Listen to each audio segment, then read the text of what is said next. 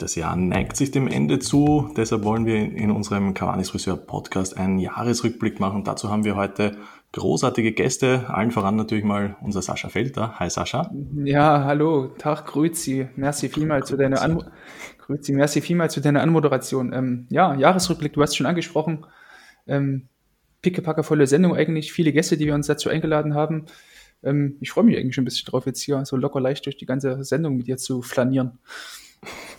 Ja, ich hoffe, dass wir das, das halbwegs zusammenbringen. Also ich, ich zähle jetzt mal, wir haben eins, zwei, drei, vier, fünf, sechs Gäste, also zusammen, wir sind zu acht heute. Und zwar allen voran, also allen voran. Äh, wir reden mit Mario Seuke und Mario Rika vom Serie Amore Podcast über die Serie A mit Alexi Menüsch von The Zone, über die Ligue 1 mit Nils Kern und Alex Drucker über, über Spanien, La Liga und Marc Schwitzke über die Bundesliga und dann noch Richard Köppe von, von äh, von der Redman Family, einem Liverpool-Blog ähm, über, über die Premier League bzw. England. Also wir blicken da über wirklich viele Länder und, und Ligen und ja, eigentlich generell Fußball eigentlich äh, hinweg. Also ich, ich bin wirklich gespannt, muss ich sagen. Mhm. Muss, glaube ich, auch dazu sagen, muss, glaube ich, auch dazu sagen, dass wir ja die, die Folgen vorab aufgenommen haben, ähm, weshalb einige Sachen ähm, so einen Tag lang noch äh, aktuell waren, aber dann einen Tag später halt nicht mehr. Ähm, Plus kleines, äh, kleiner Spoiler für den, für den Bundesliga-Teil nachher mit, mit, mit Marc von Hertha Base. Ähm, nicht, da waren so einige Sachen dabei. Ja, ja. Dass heute nicht einmal der 12. ist und einmal ist der, weiß nicht, 16. Dezember oder so.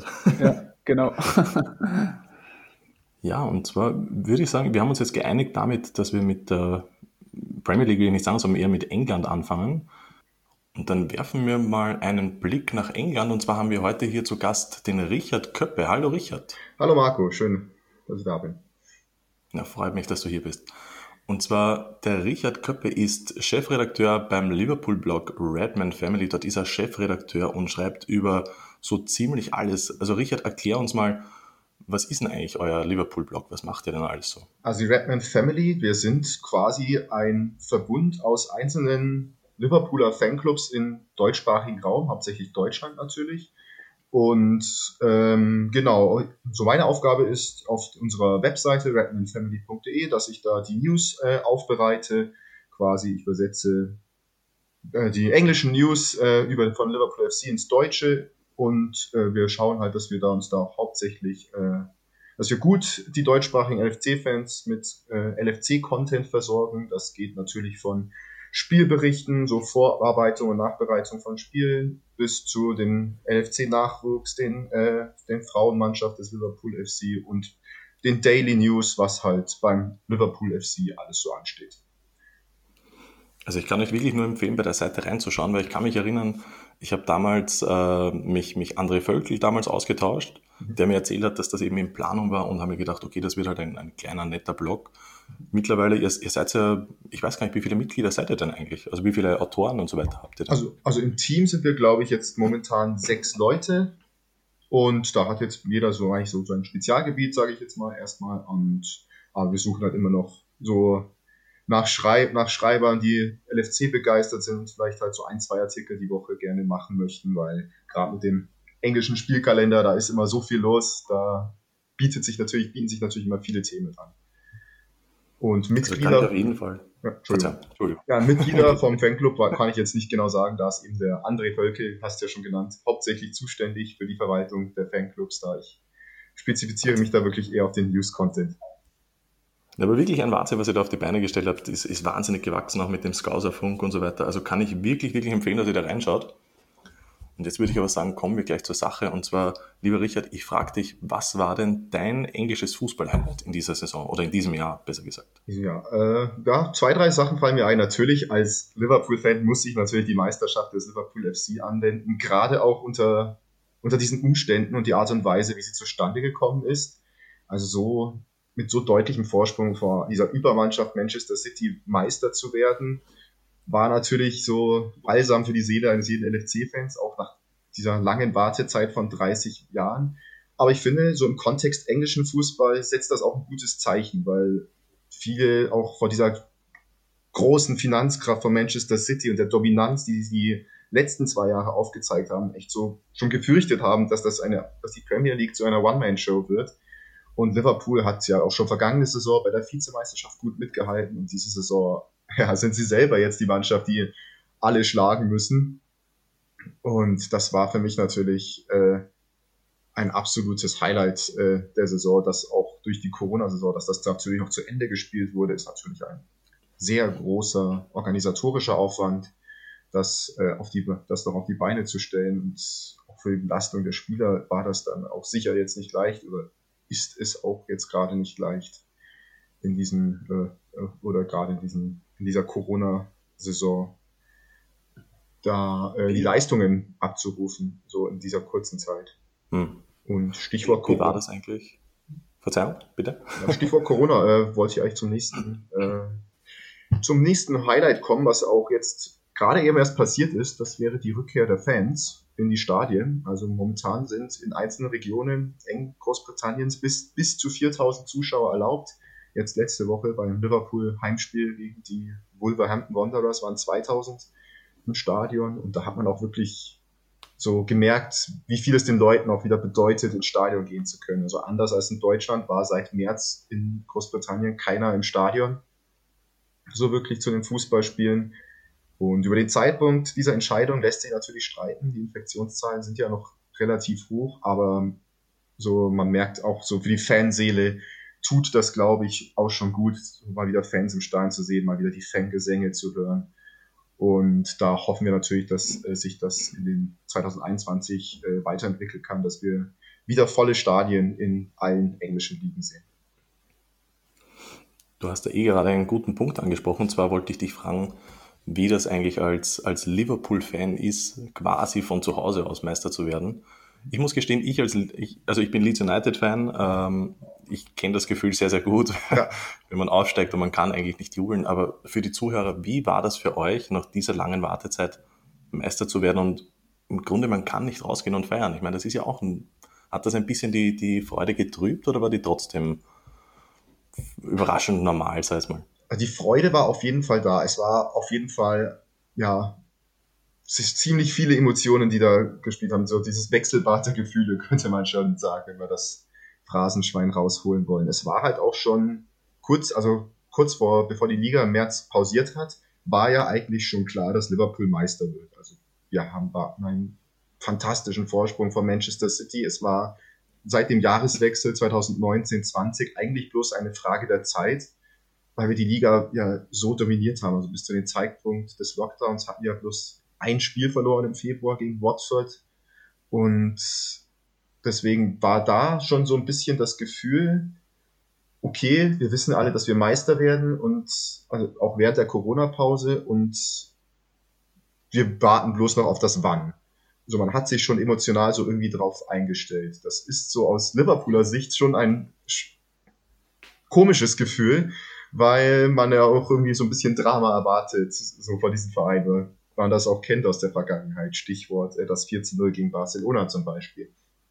Und deswegen war das auch so ein bisschen mit, ja, okay, wir wissen schon, dass wir Meister werden, so ein bisschen schon so, das hat nicht getrübt, aber so, es hat halt auch nicht so, es ging die Freude, große Freude war dann doch nicht da, so im Aufbau zum Titel. Als wir dann aber Meister geworden sind, das war ja durch äh, den Chelsea-Sieg gegen Manchester City, da war dann die Freude natürlich richtig groß. Also ich habe es im Wohnzimmer gesehen, also auf, auf meinem Laptop das Spiel Chelsea Man City und habe mich tot, also die ganze Nacht tot gejubelt und ja, persönlich gefeiert, dann zu Hause bloß mit meiner Freundin, aber das hat irgendwie nicht den Erfolg so wirklich was weggenommen. Und dann auch zu sehen, wie hier Jordan Henderson den Premier League-Titel in die Höhe stemmt in Anfield, war auch, es ist einfach ein schönes Gefühl. So klar, man wünscht sich einfach so, es ist nicht das, was man sich so in seinen Kopf all die Jahre über aufgebaut hat mit frenetisch jubelnden Massen und so die Eskalation pur, die dann in Liverpool herrscht.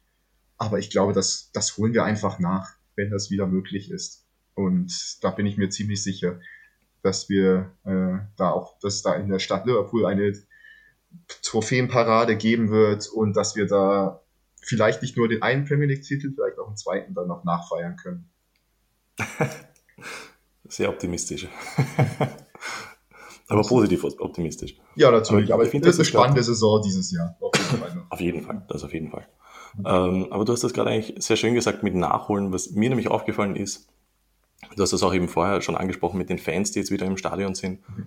Was mir auch auffällt, ist, dass die Fans einfach, glaube ich, den Fußball, wenn sie vor Ort sind, äh, etwas mehr genießen. Also ich habe mir erst die, die Wickham Wanderers angeschaut. Ja. Äh, wer die Wickham Wanderers nicht kennt, Zweitligist in England, sind aufgestiegen, erstmals überhaupt in die zweite Liga. Das heißt, die Fans durften endlich mal ihre Mannschaft in der zweiten Liga sehen. Und ungelogen, die haben dort fürchterlichen Fußball gespielt, eh klar, aber die, die, haben in den, weiß nicht, ersten 20 Sekunden einen Einwurf gewonnen und die Fans haben gejubelt, als hätten sie ein Tor erzielt. Und das fand ich einfach großartig. Und, und ich glaube, das, ich glaube, man kann schon sagen, das wird das Highlight der nächsten Saison quasi dass man einfach wieder Fans sieht und die vielleicht hoffentlich etwas öfter jubeln, selbst wenn es vielleicht nicht so gut läuft. Ja. Mal schauen. Auf jeden Fall, da stimme ich dir voll und ganz zu. Auch gerade diese besonderen Momente, jetzt nicht nur Liverpool, ich weiß nicht, ob es die Leute mitbekommen haben, auf jeden Fall, die sich mit dem englischen Fußball beschäftigen, aber jetzt im FA Cup zum Beispiel haben wir ja den Marine FC, auch, sag ich mal, so ein Highlight dieser Saison für mich persönlich. Marine ist mhm. ein Achtligist, auch aus dem Raum Liverpool habe ich selber auch mal äh, besucht im Stadion dort vor zwei Jahren, die sich halt für die dritte Runde des FA Cups qualifiziert haben. Und das ist in der jetzt über 100-jährigen Geschichte des FA Cups, also ist ja der älteste Fußballpokalwettbewerb der Welt, äh, ist, glaube ich, erst zum zweiten Mal passiert, dass ein Achtligist so weit kommt, was natürlich auch eine sensationelle Story ist. Aber so auf dem Weg dahin, klar, waren auch keine Fans im Stadion und jetzt spielen sie in der dritten Runde ausgerechnet äh, gegen Tottenham, also den derzeitigen Tabellenführer der Premier League mit José Mourinho, haben auch ein Heimspiel. Und da hoffe ich dann, dass da auch Fans wieder zugelassen werden, weil solche Momente mit Fans im Stadion da Fans im Stadion zu haben, das ist natürlich, das kannst du den Leuten auch nicht nehmen. Auch den Leuten von dem kleinen Verein, von so kleinen Vereinen wie, wie Marine, die wollen doch sowas auch in ihrem Stadion erleben, wenn Tottenham und Mourinho da äh, vorbeischauen. Das auf jeden Fall. Ja, dann hoffe ich mal, dass wir schon bald eine, eine Lösung finden für Corona und dass ich endlich zu meiner Allen Road kann und ihr wieder zu eurem Enfield. Und dann bedanke ich mich vielmals, dass du hier warst. Bitte, ich empfehle nochmal, geht auf jeden Fall zur Redman Family, schaut dort rein, wenn ihr, vor allem wenn ihr Lust habt, für, wenn ihr euch, ja, wenn ihr Liverpool liebt und ihr wollt schreiben, bewerbt euch bei der Redman Family. Hat den Scouserfunk und ja, dann würde ich sagen, quatschen Sascha und ich mal weiter und ich bedanke mich vielmals, dass du da warst, Richard. Dankeschön. So, perfekt. So, das war ein tolles Gespräch. Also, hui, mein lieber Herr Gesangsverein. So, also lieber Sascha, ich meine, Richard hat jetzt geredet ähm, über die, über die äh, Reds natürlich, die den Meistertitel geholt haben. Was war für dich eigentlich so das Highlight in England? Ähm, also England grundsätzlich war für mich erstmal das also Highlight, ein, doch eines der Highlights dieses Jahres eigentlich die, die Niederlage Liverpools gegen Watford. Im, wann war das Februar oder so? Gleich mal in Bohrenwunden. Ähm, äh, ja, in, in, in Bohrenwunden. schön. Ja, gefickt, gefickt, gefickt eingeschädelt. Ähm, genau. ähm, also ich muss echt sagen, dass, diese, dass dieses, dieser Watford-Sieg, ähm, auch weil ich irgendwie Troy Deeney als, als Spieler und als Typen irgendwie total sympathisch finde, ähm, für mich so ein Highlight des Jahres waren, weil auch ich konnte einfach diese ganze Liverpool-Story mit, wir sind ungeschlagen, wir, wir sind die Invincibles auch dieses Jahr, wir kriegen es hin, konnte ich irgendwie nicht ganz so ab, weil ich auch kein, kein Freund von diesen komplett glatten Geschichten bin und Stories bin. Ähm, hat mich dann doch schon gefreut, dass Liverpool dann noch, sogar noch vor dieser Corona-Unterbrechung, ähm, da noch eine Niederlage bekommen hat. Ähm, trotzdem muss ich sagen, war auch ein Highlight für mich, dass Liverpool nach so vielen Jahren jetzt dann dennoch ihren, ihren Meistertitel gefeiert hat, auch völlig zu Recht. Also sie hätten ja, glaube ich, eigentlich schon das Jahr zuvor Meister werden können, wenn nicht sogar müssen. Die hatten ja, glaube ich, auch fast über, also über 90 Punkte auf jeden Fall wieder. Ähm, ja, was einfach nur ein unfassbarer äh, Quote ist für, für, eine, für, für, ein Team, was nur Zweiter geworden ist. So, weißt du? Also ansonsten ähm, wirst du ja mit so einer Punktausbeute wirst du ja eigentlich locker Erster.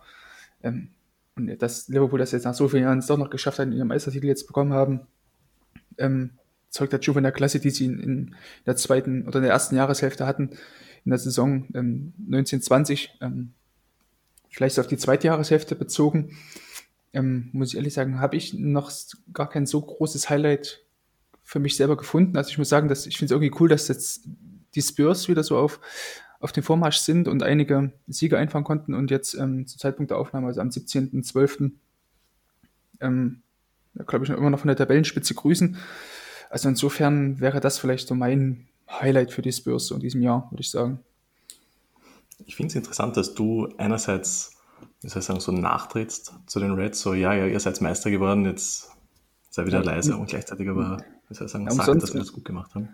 Ja, na, na, umsonst werden wir die noch nicht einladen, den Kollegen von der, die begrüßen noch an der Stelle. Ähm, ja, aber ich, ich finde generell, das ist ja auch eine Story, die sich jetzt durch den ganzen Podcast sicherlich ziehen wird, ist ja, dass man die ganze, das ganze Fußballjahr 2020, glaube ich, eher in zwei Hälften einteilen sollte. Also einmal vor der Pandemie und dann einmal nach der Pandemie.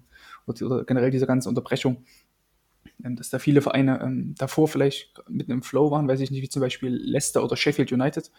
Und danach dann in den Spielen, als es dann wirklich Schlag auf Schlag ging, ähm, und die Saison stark komprimiert wird auf wenige Wochen oder wenige Monate, ähm, dass dann viele eingebrochen sind. Ich glaube, das gehört auch mit, ähm, besonders in England, glaube ich, ähm, zum Teil der ganzen Geschichte dieser Saison äh, oder zumindest in der letzten Saison 2019, 2020. Ich, ich finde, das ist generell, ich meine, das ist jetzt die Aussage, die ich jetzt tätige, das soll gar kein Vorwurf sein, sondern ich glaube, das ist einfach was Natürliches. Man ist einfach einen, wie soll ich sagen, gewissen Ablauf gewohnt von, von gewissen Sportarten und so weiter. Ähm, nur ich glaube, damit haben halt wenige gerechnet eigentlich, dass diese Dreifach-, teilweise Vierfach-Belastung durch ja, nahezu jede Woche ist mittlerweile eine englische Woche. Ich glaube, daran mhm. haben einfach viele gar nicht gedacht. Und jetzt, also, wie soll ich sagen, Status quo, wenn ich jetzt rückblicken könnte zu Sommer, würde ich eigentlich sagen, eigentlich schon fast logisch, dass Teams wie, ja, so klassische Mourinho-Mannschaften eigentlich weit vorne sein werden werden Teams, die 90 Minuten Vollgas geben und vielleicht jetzt nicht die fittesten sind, nicht so einen breiten Kader haben, dass die eher, sozusagen, eher inkonstanter werden. Eigentlich ziemlich logisch. Im Sommer, muss ich gestehen, habe ich jetzt nicht daran gedacht. Ich habe mir schon gedacht, natürlich, es wird ein paar Wochen geben, wo die jetzt halt nicht so gut spielen werden. Hm. Oder dass das dann ich so hätte, gravierend sein könnte. Na, ich, ich, ich hätte halt nicht gedacht, dass der, dass der Einbruch bei vielen Mannschaften schon so früh kommt. Also ich hätte eher gedacht, dass es jetzt erst so losgeht, also so Dezember, Januar rum. Hm. Aber dass es halt schon im, im November schon viele Vereine dort ähm, hart straucheln. Also gut, Chelsea, ähm, wir gehen ja jetzt seit Dezember schon ziemlich zu straucheln. glaube ich, die letzten vier Spiele nur einen Sieg geholt oder so. Ähm, ja, also ich glaube, das sieht man, also wie gesagt, ich, ich muss gestehen, ich habe jetzt nicht in die, irgendwelche Statistiken mir angeschaut, also ich habe jetzt keinen genauen Nachweis diesbezüglich, aber mir kommt vor, als wäre das generell gerade eigentlich in allen Ligen der Fall. PSG hat, hat extrem inkonstant, die Bayern lassen jetzt nach, wo man auch bei den Bayern sagen muss, äh, was eine Niederlage, ein Unentschieden, glaube ich. Oder wenn ja, was, ja, was aber daran liegt, dass sie halt Neuer am Tor haben, der jetzt gestern gegen Wolfsburg dann noch einen rausgebissen hat, kurz vor Schluss oder so, oder auch gegen, gegen Bremen war das, glaube ich, ähm, paar ganz gute Dinger noch mal hinten hält und dann vielleicht noch den Punkt oder den, die, den Sieg noch festmacht. Also es hat ja auch nicht jede Mannschaft. Ähm, hm. Das natürlich auch, auch mit dieser ganzen Story aktuell dazugehört, dass, dass viele Vereine, wie du sagst, ähm, vor allem auch große Vereine, die, die viele Nationalspieler haben, die dann auch parallel dazu noch Champions League, Europa League spielen, ähm, dass dann natürlich auch Leistungsträger wegfallen, wie bei den Bayern vielleicht Kimmich oder so. Ähm, das ist auch völlig normal, glaube ich. Ähm, und das ist, das werden wir jetzt, glaube ich, auch noch in, den, in, den, in dem Frankreich-Teil nachher sehen äh, oder hören, dass das ähm, für viele Mannschaften natürlich in diesem Jahr auch eine Chance sein kann. Vielleicht gerade für Mannschaften, die jetzt nicht ähm, europäisch spielen in dieser Saison, aber sich dadurch halt voll und ganz auf die Liga fokussieren können. Hm. Ich meine, glaubst du, sollte sich, ich, ich meine, jetzt müssen wir aufpassen, dass wir nicht zu weit von, von England eigentlich weggehen. Mhm. Dabei vielleicht schaffen wir das so eine Verbindung zu Slaven Bilic gerade, der als erster Trainer in der Premier League in dieser Saison entlassen wurde. Glaubst du, dass die Bewertung auch vielleicht heuer für viele Vereine sehr schwierig ist? Bei mir kommt vor, vor allem in, in, in Spanien, also man wird es dann später hören, wie ich mit, mit Nils und Alex gesprochen habe, da ist ja das große Problem, ich, ich erfinde jetzt mal ein Beispiel, da der Tabellenführer 14 Spiele absolviert, der zweite hat 11 Spiele, der dritte hat 15 Spiele absolviert da fällt es eigentlich schwer, weil da kann eine Top-Mannschaft im unteren Mittelfeld sein, weil sie halt drei Spiele weniger absolviert hat. Hm. Ich glaube, das beste Beispiel ist auch Aston Villa. Die haben ja, glaube ich, aktuell drei Spiele weniger als der Rest der Liga. Ähm, man könnte eigentlich, wenn Aston Villa jetzt noch die nächsten drei Spiele gewinnt, könnte Aston Villa auf Platz 2 vorrutschen mit 27 Punkten oder so. Also, hätte es, also. also abartig, eigentlich äh, ein Wahnsinn. Ja, ja, also es liegt, glaube ich, auch einfach daran, dass wie du schon sagst, das Gesamtbild wird, glaube ich, für viele verzerrt, aber, also, aber ich glaube nur für Fans. Also wenn, also wenn wirklich irgendein ähm, Vereinsoffizieller oder ein Präsident oder irgend sowas das in die oder die aktuelle Tabelle nimmt und das irgendwie die Wertung einfließen lässt für einen Trainer, ähm, pff, so keine Ahnung, dann macht er vielleicht wirklich den falschen Job oder so. Hm. Deshalb, ich, ich meine, ich bin gespannt, wie, wie Vereine reagieren. Ich, ich habe so ein bisschen das Gefühl, dass die genauso halt wie Fans eigentlich teilweise diesen Rhythmus gewohnt sind und sich denken, komisch, wir sind im, weiß nicht, Dezember nur auf Platz 10, dabei wollten wir auf Platz 5 sein. Mhm. Wie gesagt, erfundenes Beispiel jetzt, ähm, dass man da vielleicht vorsichtig sein sollte. Also ich muss mich immer wieder daran erinnern, ich habe mit mir selber so quasi ausgemacht, dass ich heuer nicht zu sehr bewerte. Weil eben, ich meine, mhm. du hast das vorher gesagt, mit Aston Villa, die könnten eigentlich viel, viel weiter oben sein zum Beispiel. Genauso gibt es Teams, die ja, weiß nicht, die haben halt im FA Cup erst in der vierten Runde vielleicht begonnen, während die anderen schon fünf Spiele mehr absolviert haben und eigentlich viel müder sind und viel erschöpfter. Mhm. Deshalb, ich bin da wirklich vorsichtig. Ich denke mir, es wird schon einen Grund geben, wieso vielleicht manche Trainer einen gewissen Spielstil für diese Saison ausgewählt haben. Da würde ich nicht sagen, dass mhm. sie vielleicht, weiß nicht, das falsche taktische Mittel gewählt haben, sondern einfach, der wird sich denken, wir müssen Kräfte sparen, zum Beispiel. Deshalb, ich, ich passe mit, mit meinen Wertungen heuer hoffentlich, wie gesagt, ich versuche mich immer daran zu erinnern, hoffentlich auf. Also.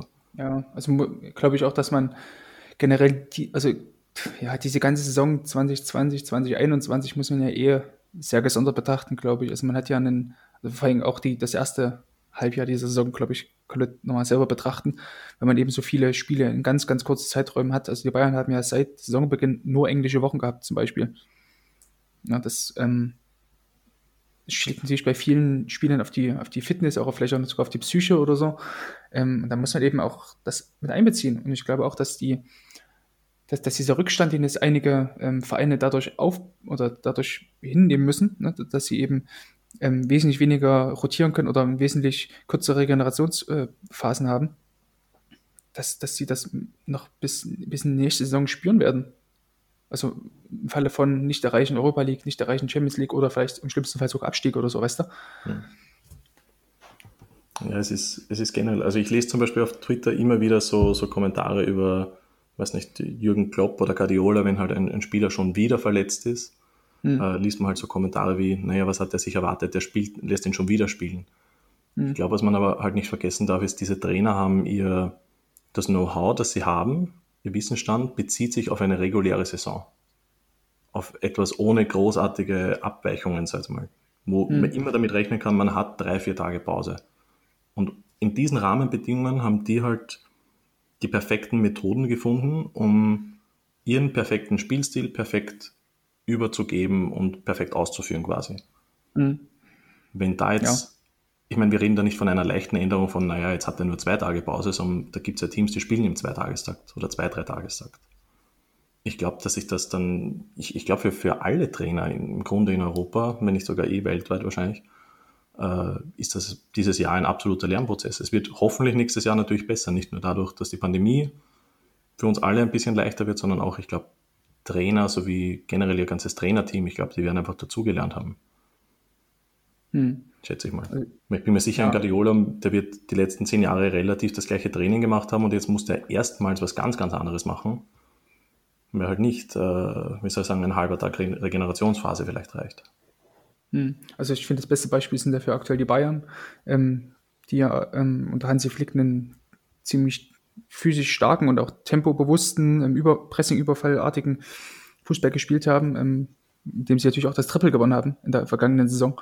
Ähm, und das sieht man jetzt auch, dass man, dass sie sich eben auch irgendwie anpassen müssen an die, an die Gegebenheiten und dass sie, dieser Vollgasfußball über mehrere Monate hinweg mit ganz, ganz wenig ähm, Regenerationspause, ähm, dass das einfach so nicht möglich ist. Ähm, ja, das beste Beispiel, warum würde ich sagen, können wir das eigentlich gleich nutzen und am besten gleich mal in den, in den Bundesliga-Teil reinhören, mit dem ich mit, mit Marc Schwitzky von, vom Hertha Base Blog aufgenommen habe, würde ich sagen, oder? Machen wir mhm. einfach mal rein. Sehr gerne. So, wir wollen jetzt reden über die Bundesliga, über den Fußball in Deutschland, was ja normalerweise bei Cavanis Fusion nicht so unser Steckenpferd ist. Deswegen haben wir uns äh, in diesem Fall jemanden eingeladen, der sehr viel darüber weiß, der ähm, viel Bundesliga schaut. Ähm, Marc Schwitzky von Hertha Base begrüße ich. Hi Marc. Hi, freut mich, dass ich dabei sein darf.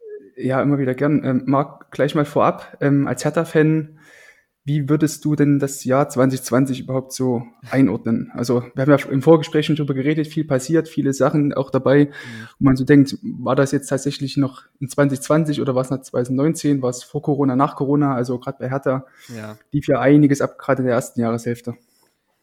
Ja, ereignisreich, wenn ich ein Wort benutzen müsste. Ähm, wir hatten diese ganze, darüber werden wir gleich noch äh, detaillierter sprechen, diese ganze Klinsmann-Posse. Ähm, dann hatten wir, hatte man natürlich den, ähm, dann den Bundesliga-Restart mit äh, Bruno Labbadia dann. Ähm, vor dem Restart aber ja auch noch dieses berühmte Kalu-Video, ähm, was ja dann auch noch kam. Und unter Labbadia ist es dann ja zum Glück äh, ruhiger geworden zum Ende hin. Also der hat ja ähm, Hertha in einer durchaus strauchenden Situation in der vergangenen Saison dann noch übernommen und hat das, dann hat man den, aber diesen Schrecken noch relativ versöhnlich beenden können 1920 und die in die neue Saison, das ist ja jetzt wirklich tatsächlich noch frisch, ähm, ist man durchwachsen gestartet, was aber auch nicht verwunderlich ist mit dem Umbruch, den man im Sommer hatte. Und ähm, ja, das Jahr kann immer noch auf einer sehr versöhnlichen Note enden, weil ja noch ein paar Spiele zu spielen sind dieses Jahr, jetzt auch mal leichtere Gegner für Hertha kommen und man dann vielleicht mal so ein Jahr auf einer guten Note beenden kann. Aber grundsätzlich ist natürlich wahnsinnig viel passiert. Ich meine, da ist das äh, das Einsteigen von Jens Lehmann als äh, Aufsichtsrat mit Elite ja fast schon eine Fußnote. Ähm, und dementsprechend war das schon sehr, ja, ein sehr verrücktes, langes und auch äh, nervenzehrendes Jahr. Mm, absolut. Also, wo du gerade Jens Lehmann ansprichst, ähm, ist ja eigentlich noch relativ ungewöhnlich, dass Jens Lehmann sich, ähm, außer, glaube ich, damals vor dem Restart, bisher relativ wenig in seiner Lehmann-typischen Art irgendwie geäußert hat. Also mir fällt jetzt auf die Schnelle gar nichts ein, wo man sagen könnte, das ist jetzt ähm, hier so ein typischer Jens Lehmann-Spruch oder so eine Jens Lehmann-Aussage, wo man sich danach eigentlich nur kopfschüttelnd irgendwie den Kopf kratzt. Ähm, eine, hat, ähm, was aber auch weniger vielleicht typisch Jens Lehmann ist, aber vielmehr ähm, für die Erwartung der Investorenseite gesprochen hat. Es war relativ klar, dass diese Saison für Hertha eine ähm, Übergangssaison wird, auch wenn manche Hertha-Fans dieses Wort nicht mehr hören können, aber dieses Mal ist es durchaus angebracht nach diesem turbulenten Jahr und wie gesagt den vielen personellen Änderungen auch. Und dann hat es auf jeden Fall nicht gut getan, als Jens Lehmann in irgendeinem Interview davon sprach, dass äh, es mindestens das Ziel ist, die Saison Europa League zu erreichen. Ähm, das hat natürlich mhm. wieder ein bisschen Zwietracht gesät und dann Herthas Präsidenten zu dem Satz äh, verleiten lassen, dass Jens Lehmann eben nur für die Investorenseite spricht und nicht für Hertha BSC. Ähm, dazu gab es jetzt letztens auch, der war ja jetzt auch im Sport 1 Doppelpass zu Gast, Mhm. Und Herthas Twitter-Account hatte erst äh, darüber informiert und hat den Post danach aber wieder gelöscht, als ob sie sich selber an dieses Zitat erinnert hätten und meinen, na, wollen wir dafür denn Werbung machen, wissen wir jetzt auch nicht so genau. Äh, da hat er sich dann aber zurückgehalten und ähm, ja, vielleicht findet man da jetzt endlich mal eine Stimme, weil das hat zuletzt sehr gefehlt bei dem Verein. Ja, ähm, die ganzen Turbulenzen auch mit, mit, der, mit der Uneinigkeit nach außen hin ähm, mal mit einbezogen. Ähm, ist ja Hertha eigentlich jetzt vielleicht mal Schalke ausgenommen. Ähm, die können wir vielleicht nachher nochmal kurz sprechen. Ähm, ja, der Club, der 2020 vielleicht am turbulentesten so gestaltet hat oder so am, am, ähm, am zurücklitzten irgendwie hin, hinterlassen hat, so, wenn man so sich nur die Bundesliga erstmal anschaut. Würdest du damit äh, darüber einstimmen oder würdest du sagen, nee, bei Hertha ist eigentlich alles soweit im, im Fluss gewesen in 2020? Nee, also man muss da, glaube ich, auch ne, so ein bisschen in Jahreshälften denken. Also in der ersten war es auf mhm. jeden Fall so, dass man ein desaströses Bild nach außen äh, gegeben hat, auch weil schon, also äh, weil eben auch diese, du hast diese, ich nenne es jetzt erstmal zwei Lager, ich will nicht immer ein Politikum draus machen, aber du hast natürlich bei Hertha die Investorenseite, die ähm, gewisse Dinge einfordert am sportlichen Erfolg und vielleicht ungeduldiger ist. Du hast auf der anderen Seite aber auch Michael Preetz und sein Team, ähm, vor allen Dingen auch Präsident Gegenbauer, also wenn du Preetz nennst, nennst du auch immer Gegenbauer, die dann vielleicht ein Stück weit öffentlich auf die Bremse drücken und deswegen hast du da teilweise so zwei ähm, Argumentationslinien. Ähm, das hat sich jetzt aber in den letzten Wochen, glaube ich, ein Stück weit verbessert, ist ruhiger geworden, hat, glaube ich, auch viel dann in der zweiten Jahreshälfte aber auch mit Bruno Labbadia zu tun, der, glaube ich, genau der richtige Mann war, um da so ein Stück weit Realismus reinzubringen. Aber wie gesagt, besonders im Frühjahr und in der ersten Jahreshälfte war es natürlich ein desaströses Bild, was Hertha nach außen hin abgegeben hat. Da braucht man gar nicht drüber diskutieren. Und damals war Schalke ja gar nicht, noch gar nicht so Thema. Ähm, da war Hertha auf jeden Fall der größte Chaos-Club, auch wenn es mittlerweile so Bildsprech ist, aber es ist so, ähm, es ist der größte Chaos-Club gewesen in der ersten Jahreshälfte, gibt es gar keine Zweifel. Mhm. Ähm, also wir nehmen ja jetzt am, am 11.12., aber wir sind ja noch der, der, der Gläser Podcast, der für Transparenz steht. ähm, deswegen ist, also das Jahr ist ja noch nicht vorbei, ne? muss man auch dazu sagen. Ähm, also es könnte natürlich auch sein, dass Hertha jetzt noch im, im Laufe des nächsten halben Monats, der nächsten 14 Tage vielleicht noch irgendwas Spannendes für uns äh, parat hat, oder? Also immer zuzutrauen, ja. Also ähm, ich meine, der Transfer Sommer, auch wenn ja letztendlich gar nicht so viel passiert ist, war ja auch aufgrund dieser Götze-Personalien und so weiter, waren ja, wurde ja auch Hertha in so ziemlich jedem Artikel genannt. Also Hertha ist ja grundsätzlich Ach, ja, stimmt, jedem ja. Spieler dieser Welt äh, interessiert. Ähm, das wird also dementsprechend jetzt kurz vor der Transferperiode sicherlich auch nochmal, äh, wird es da noch ein paar Gerüchte geben. Sportlich, wie gesagt, ist es so, dass man jetzt endlich äh, nach dem sehr wirklich schwierigen Auftaktprogramm dann endlich mal ein paar leichtere Gegner bekommen, wo aber auch der Druck wiederum ist, diese Spiele zu gewinnen. Also mhm. ja, für Schlagzeilen kann sicherlich wieder gesorgt werden, aber ähm, wir nehmen übrigens, wenn wir schon sagen, dass wir am 11.12. aufnehmen, das passt eigentlich perfekt, weil wir werden ja gleich nochmal über diese Klinsmann-Sache länger reden. Und dass er sein Aus per Facebook verkündet hat, ist exakt zehn Monate her. Also. Ach, echt? 11. Februar. Okay. okay, das, also natürlich für lange Hand geplant auch von uns. Ja. ja sehr gut, sehr gut für lange Hand geplant. Ähm, also ich glaube, das Einzige, was diesen Jahr noch die Krone aufsetzen könnte aus Hertha-Sicht, wäre ja eigentlich nur, wenn Jens Lehmann irgendwie nochmal live gehen würde und sich vielleicht dazu äußern würde, wie ähm, ach, weiß ich nicht, in, in so einer Steffen Freund-Manier äh, sich so irgendwie äußern würde. Wenn Hertha ja, jetzt aber die Lehmann-Tage, äh, Tage, äh, äh, ähm, Lehmann, äh, weiß ich nicht, ähm, was könnte er noch machen? Die tägliche Kolumne bei Bild oder so. Ja, zum Beispiel, ne, also zum, oder die Lehmann-Tagebücher oder sowas. Das ist oh ja, das die stimmt. Option offen. Ähm, Aber das, das wäre tatsächlich das Einzige, was ich mir jetzt vorstellen könnte, weil es jetzt nochmal ähm, für Unruhe sorgen könnte, weil man muss ja trotzdem als neutraler Betrachter sagen, dass ja die letzten ähm, zwei, ein, zwei Monate bei Hertha trotz alledem recht ruhig waren, also auch mit dem Derby-Sieg. Äh, liebe Grüße an Till an der Stelle. ähm, Grüße. auch mit den, also hat man ja trotzdem wieder so dieses ruhige Fahrwasser erreicht aktuell. Ja, weil ich glaube, das Konstrukt in sich ruht und man einfach weiß, dass man Zeit braucht. Und deswegen gibt es gar keine Diskussion um Labadia oder den Weg oder so, weil man einfach weiß, man hat sich offensiv quasi für den Umbruch entschieden. Ähm, und das braucht Zeit. Und diese Zeit gibt sich, glaube ich, die Vereinsführung aktuell ähm, und allen Beteiligten und auch den Spielern und dementsprechend, ja, wie du sagst, ruht das Projekt in sich ein Stück weit seit den letzten äh, ein, zwei Monaten, das stimmt. Also. Mhm.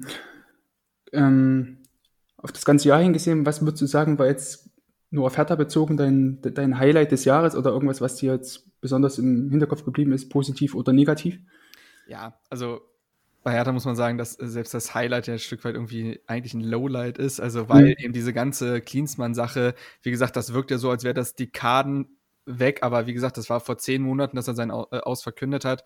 Und das war natürlich, muss man schon sagen, also es war nicht vielleicht ein Highlight in, im positiven Sinne, aber es war natürlich etwas, was diesen Verein zutiefst erschüttert hat, was ja die gesamte Liga erschüttert hat. Es ging ja wirklich wochenlang nur noch um Hertha BSC in der Berichterstattung. Mhm. Ähm, und das war sicherlich ähm, das plus ähm, plus äh, dann auch diese Veröffentlichung der Tagebücher, wie man sie ja dann genannt hat, als sie bei Bild herauskam, wo sich ja Jürgen Klinsmann bis heute wohl nicht erklären kann, wie das an die Medien gelangt ist. Also das kann ja richtig komisch, wo er ja auch härter eine Lügenkultur im Verein assistiert hat und äh, und ähm, Preetz und Gegenbauer müssen sofort ausgetauscht werden. Also da gab es ja auch dann sehr harsche Aussagen. Ähm, man könnte auch den Kalu Facebook-Stream nehmen, der beinahe den Restart zum Scheitern mhm. gemacht hätte. Das würde ja man, bei manchen Vereinen auch schon äh, das, ja, äh, den Höhepunkt irgendwie darstellen. Ähm, ja, positiv bleibt gar nicht so viel vielleicht, außer den zwei gewonnenen Derbys. Ähm, man hat ja auch das Derby in der vergangenen Rückrunde mit 4 zu 0 gewonnen. Das mhm. ist für Hertha-Fans wichtig. Andererseits wiederum total schade, dass diese Spiele eben wiederum vor leeren Rängen stattgefunden haben, was Derbys natürlich auch ein Stück weit entwertet. Also, ähm, aber ich glaube, wenn man das jetzt rein aus Sportliche bezieht, ähm, ist es sicherlich auch sowieso die Entscheidung gewesen, Labadia ins Boot zu holen und dass es mit ihm jetzt eigentlich, auch wenn auch langsam, aber das ist vielleicht auch dem Projekt geschuldet, vorangeht und man sich vielleicht nach dieser Klinsmann-Sache bewusst geworden ist, okay, wir können nicht den dritten vom ersten Schritt machen, dann stolpern wir. Und das ist vielleicht sogar auch wenn das kein konkretes Ereignis ist, ähm, das Positivste an, dieser, an diesem Jahr. Hm. Okay, würde ich, also klingt sehr plausibel, ähm, dass, dass man bei Hertha, glaube ich, sich nicht einfach ein ganzes oder ein spezielles ähm, Highlight rauspicken kann oder einen speziellen Moment rauspicken kann, sondern in dem speziellen Fußballjahr 2020, dass man da ähm, eher auf diese, dieses Gesamtkonstrukt da schaut und dass man eben vor allem auch die richtigen Schlüsse aus, aus den Fehlern der jüngeren Vergangenheit gezogen hat. Ähm, Ein Highlight natürlich die Verpflichtung von Matthäus Kunja. ah ja, das stimmt. Ich habe ja auch euren Artikel damals äh, gelesen. Oh. Simon hat ihn geschrieben, wenn ich mhm. mich erinnere ähm, der ja auch für Hertha Base schreibt, der ist ja hier, der steht, sitzt ja zwischen den Stühlen. Ähm, mhm. Grüße auch dahingehend. Ähm, das ist vielleicht noch ein Highlight. Das, also, wenn wir jetzt mal wirklich was durchweg Positives nehmen wollen, dann war es sicherlich die Familie ja, gut, stimmt, ja. Konja, der bei Leipzig keinen Fuß fassen konnte, weil es da auch einfach taktisch von der Herangehensweise nicht gepasst hat. Ähm, er sich nicht so hat gut einbinden lassen. Er kam für 18 Millionen, was nicht wenig Geld ist, aber im Nachhinein muss man sagen, ja, kein Schnäppchen, aber ähm, die haben sich auf jeden Fall bezahlt gemacht bislang. Ich glaube, kaum ein Spieler in, ist in der Bundesliga in diesem Jahr so explodiert ähm, wie Matthäus Kunja.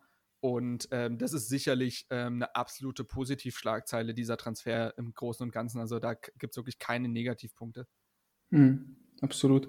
Jetzt mal auf die komplette Bundesliga hinbezogen, bloß ganz kurz, was wäre jetzt so dein Highlight des, des Fußballjahres gewesen? Gibt es irgendein Spiel oder wie gesagt Transfer oder so, wo du sagen würdest, das wäre jetzt ähm, Bleibt dir nachhaltig in Erinnerung? Oh, nachhaltige Erinnerung, ähm, das ist schwierig, weil dieses Jahr wirklich ja sehr turbulent war und mhm. äh, vieles auch mittlerweile so im Kopf sich vermischt. Ähm, auch wenn ich kein großer Bayern-Fan bin und so weiter, muss man tatsächlich einfach deren Triple hoch anerkennen. Und ich finde mhm. es bemerkenswert, dass, also wer hätte damit gerechnet, dass Hansi Flick irgendwann mal als Weltklasse-Trainer gilt? Also, das finde ich immer noch, das wird mittlerweile so angenommen, aber ich finde das fast schon skurril. Also, diese Entwicklung von, ja, der wird halt irgendwie als Co-Trainer von Kovac geholt, was ja auch schon fast überraschend war. Ähm, und jetzt äh, hat er das Triple gewonnen in kürzester Zeit unter diesen Umständen. Ähm, mhm. Und auch jetzt muss man ja sagen, während so viele internationale Topclubs straucheln nach diesem sehr kurzen Übergang zur neuen Saison, auch da finde ich, präsentiert sich Bayern, ja, bis auf so eine Niederlage gegen Hoffenheim vielleicht, ja auch sehr stark. Und ähm, äh, wir erinnern uns an den FC Bayern nach oder in, den letzten, in der letzten Zeit unter Kovac, das war ein wirklich strauchelnder Riese. Man wusste nicht, wo dieser Verein hinkommt. Hm. Und das wieder so stabilisiert zu haben, dass es für alle vollkommen normal ist, dass Bayern wieder die absolute Top-Adresse ist, ähm, auch international gesehen ja auch. Ähm, das finde ich tatsächlich beeindruckend. Das muss man sich manchmal wieder in den Kopf rufen, weil es, weil ja, es ist der FC Bayern. Ähm, da ist vielleicht der Bewertungsrahmen ein anderer, aber das fand ich schon beeindruckend. Also ich glaube, wenn ich eine Mannschaft und einen Trainer herauspicken müsste, dann wären es auf jeden Fall die beiden. Mhm ähm, würde ich also natürlich als jemand, der ähm, den Bayern durchaus zugeneigt ist, sage ich mal, äh, würde ich da auf jeden Fall mit ähm, voll mit zustimmen. Ich glaube auch das Champions League Finale war das letzte Spiel, ähm, was ich komplett so richtig verfolgt habe. Jetzt also ohne jetzt irgendwie das als ähm, als Teil meiner Arbeit irgendwie zu verfolgen, sondern tatsächlich so als aus Fansicht, ähm, mhm. was mich auch ziemlich gepackt hat damals im, im August oder wann das war. Ähm, von daher würde ich da auf jeden Fall auch mit zustimmen, dass die das Triple der Super Bayern ähm, da, da, auf jeden Fall ähm, ein Highlight des, des, Jahres war, muss ich sagen. Ich würde vielleicht ja. noch ein Spiel rauspicken, ähm, ja, um das vielleicht rund zu machen, weil ähm, wenn ich äh, an ein Spiel denken muss, dann ist das tatsächlich auch schon äh, zehn Monate her. Das war, ähm, ich glaube, am 9. oder 8. Äh, Februar. Hm. 21. Spieltag der vergangenen Saison, das war das 4 zu 3 zwischen Leverkusen und äh, Borussia Dortmund. Ähm, ich glaube, das Spiel ist schon das Spiel des Jahres, so wenn man äh, sich auf die Bundesliga, rein auf die Bundesliga bezieht. Ähm, das hat natürlich zum einen den Grund, dass es noch äh, Fans äh, im Stadion gab. Mhm. Und auf der anderen Seite aber aufgrund dieses absoluten Spektakels. Also, ich habe mir eben nochmal die Zusammenfassung reingezogen, dass also in, so in den ersten 20 Minuten passierte in der Partie nicht viel, dann äh, macht ähm, Vorland das 1 zu 0 und ab da war dann der Torreigen eröffnet. Ähm, es gab noch mehrere Pfostentreffer, es ging hin und her. Wir haben dieses unglaubliche Tor, wie ich finde, von Emre Can gesehen. Äh, für mich äh, hat er eh einen Softspot, wo er den in den Winkel äh, schlänzt. Wunderschönes Ding, war, glaube ich, auch irgendwie das erste Spiel von ihm für dort. Ja, genau, ja. Damals sein ähm, Debüt, ja. Und völlig verrückt ist, es ist ein Spiel mit sieben Toren, vier für Dortmund und Haaland hat nicht eins davon gemacht. äh, der, hat, äh, der hatte damals sein viertes Spiel für Dortmund gemacht, davor glaube ich schon irgendwie fünf Dinger oder so. Ja, genau, davor hat er glaube ich in jedem Spiel getroffen, ne? auch gegen Bremen war das damals. Ah, nee, Bremen war noch, nee, Bremen war glaube ich zwei Wochen später oder so. Auf jeden Fall hat er in den Spielen danach auch wieder genetzt, aber das war das ja. Spiel, wo er nicht äh, getroffen hat, aber da waren wunderschöne Tore dabei.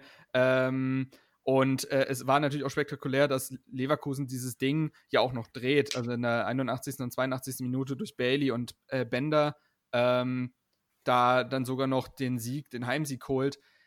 Boah, also ich, äh, das war, das war schon verdammt geiles Fußballspiel und äh, wie man ja immer so schön sagt, Werbung für die Bundesliga. Also ich glaube, wenn ich mir so ein Spiel rauspicken müsste, äh, das war schon, das war schon brutal spektakulär.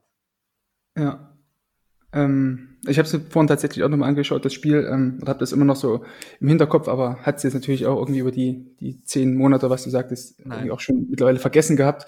Aber gut, dass du mich da nochmal, vorhin nochmal darauf hingewiesen hast. Und ähm, ja, also ich würde auch sagen, das ist auch auf jeden Fall eins der besseren Spiele gewesen und halt, wie du schon sagst, Werbung für die Bundesliga gewesen. Ja, ähm, Marc, ich würde sagen, wir sind jetzt schon bei 16 Minuten angekommen. Ähm, reichlich für unsere, für diesen kleinen Bundesliga-Teil. Aber ähm, wie gesagt, wie, wie eingangs schon erwähnt, ähm, die Bundesliga wird bei uns bei Cavani's, Cavani's Fusion nicht so oft behandelt. Ich will nicht sagen stiefmütterlich, aber es ist einfach nicht unser Fokus. Deswegen ähm, sind wir sehr dankbar. Medien, die sich Na, beschäftigen. Eben, eben. Hertha Base zum Beispiel, die sich halt ausschließlich logischerweise mit, mit Hertha BSC beschäftigen, mit der alten Dame. Und Marc ist auf Twitter zu finden, at, mit, mit dem Twitter-Namen at junger Herr. Da hat es bei mir auch einige Jahre tatsächlich gebraucht, ehe ich diesen Twitter-Handle gecheckt habe. das, äh, also, heute teilweise noch Nachrichten so, ah! ja, ja, ja, ja, genau. Also der, der Groschen ist bei mir relativ lang gefallen. so, genau. An diesem, also in diesem Sinne, Marc, bedanke ich mich ganz herzlich bei dir. Sehr, sehr ähm, wir hoffen, dass die Bundesliga natürlich ähm, noch einige spannende Spiele und Überraschungen für uns zu bieten hat. Und ja, dann wünsche ich dir an dieser Stelle schon mal ein frohes neues Jahr, wenn es dann irgendwann mal soweit ist. Ja, ich dir Und ja, danke, danke, danke. Und wie gesagt, Hertha Base gerne folgen, liebe Hörerinnen und Hörer und äh, Mark auf Twitter, at junger Herr, zu finden. So, also mit den Aussagen, die die, die Mark jetzt hier getroffen hat, ähm, natürlich auch sagen, dass das Mark natürlich jemand ist, der ähm, recht Hertha bezogen ist, ne? also der, der natürlich auch nur über die Hertha schreibt. Ähm, wie würdest du das generell einschätzen, Bundesliga 2020? Also es gab ja auch einige Vereine, jetzt gerade wie jetzt auch aktuell Schalke, die mit, mit ihrer Niederlagenserie dort auf sich aufmerksam machen oder ähm, Dortmund, die schon wieder den Trainer rausgehauen haben. Ähm, was würdest du sagen? Also welcher Verein wäre denn in 2020 für dich so der Verein, der die meisten Negativschlagzeilen hinterlassen hat? Ähm, schwierig. Also ich, ich schwanke zwischen zwei Vereinen und zwar einerseits eh klar Schalke. Ich meine, das ist ein Wahnsinn. Ich, ich ja, ich habe schon fast eigentlich ein bisschen die Hoffnung, dass der Erfolg, äh, der Erfolgslauf, der Negativlauf eigentlich bald endet, muss ich gestehen. Ähm, so unsympathisch ist mir jetzt Schalke auch wieder nicht.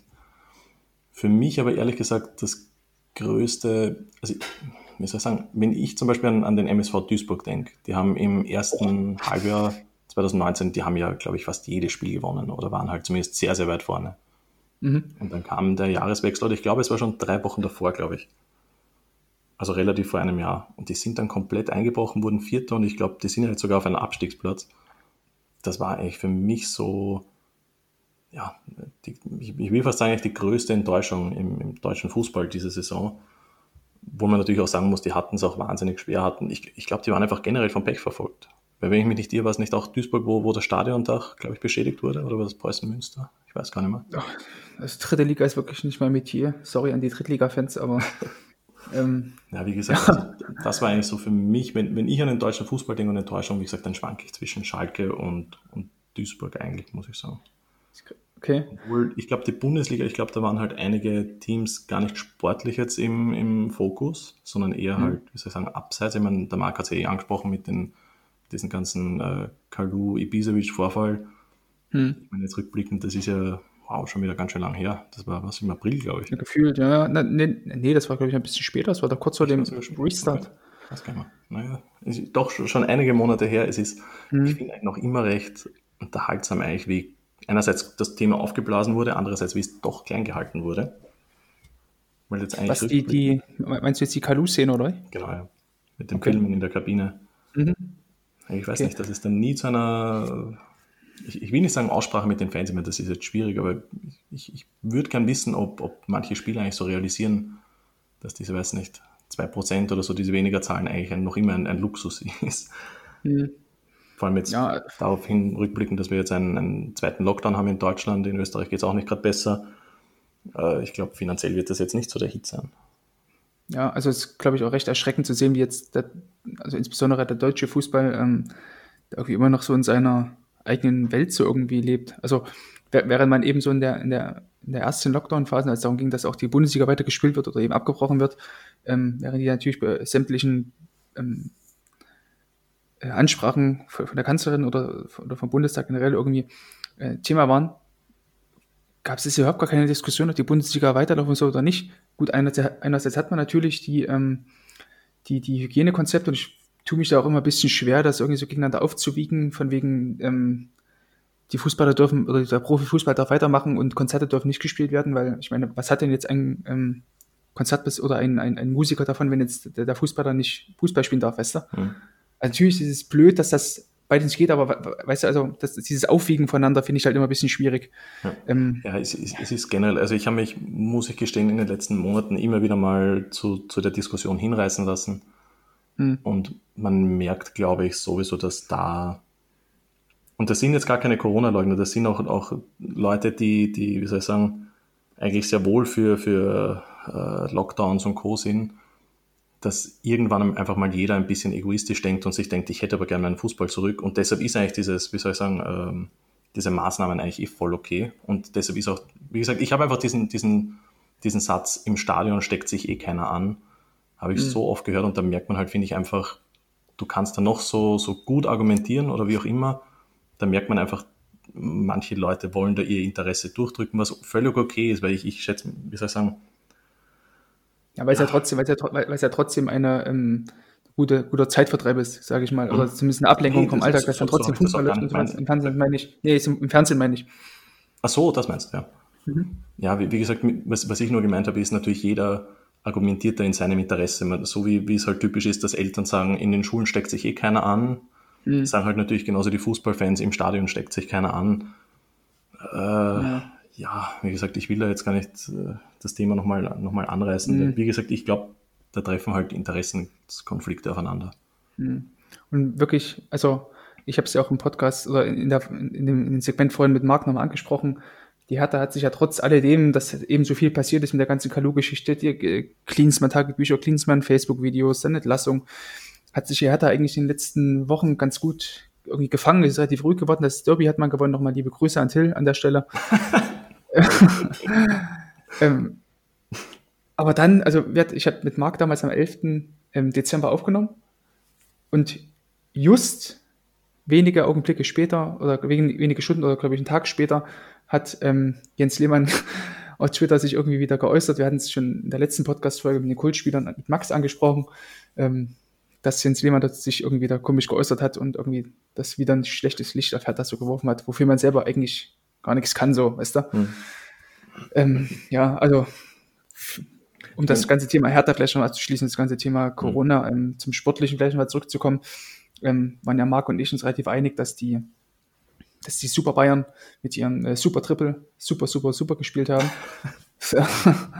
ähm, und ja, das für uns beide irgendwie so diese, dieses Jahreshighlight war. Ähm, jetzt vielleicht im, im, zweiten Halbjahr würde ich eher dazu noch sagen, dass, dass Leverkusen unter Peter Bosch vielleicht ein, ein so ein positives Highlight ist, ähm, die aktuell auch wirklich einen sehr guten Fußball spielen und das ganze ähm, Projekt dort in Leverkusen ganz gut anläuft mit Peter Bosch und ich Peter Bosch eigentlich auch als Trainer sehr schätze und irgendwie ich ihm immer sehr, sehr gern zuhöre, wenn er ähm, über Fußball redet, weil er irgendwie so eine relativ ruhige und sachliche Art hat, irgendwie darüber zu reden, ohne das jetzt irgendwie so zu überhöhen oder sich selber so abzukulten wie Jörg Klopp oder so, weißt du?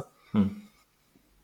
Ja, es ist, mich freut es für Leverkusen, weil, ähm, wie gesagt, ich, ich, bin halt aufgewachsen. Also für mich hat der Fußball damals begonnen, als halt Leverkusen in der, in der Champions League war. Also es hat nicht damit begonnen, es war halt, wie soll ich sagen, war halt, ja. Du hast quasi, du hast quasi in der, in der Franza Bettwäsche geschlafen. No? Ja. Du hast ja, quasi.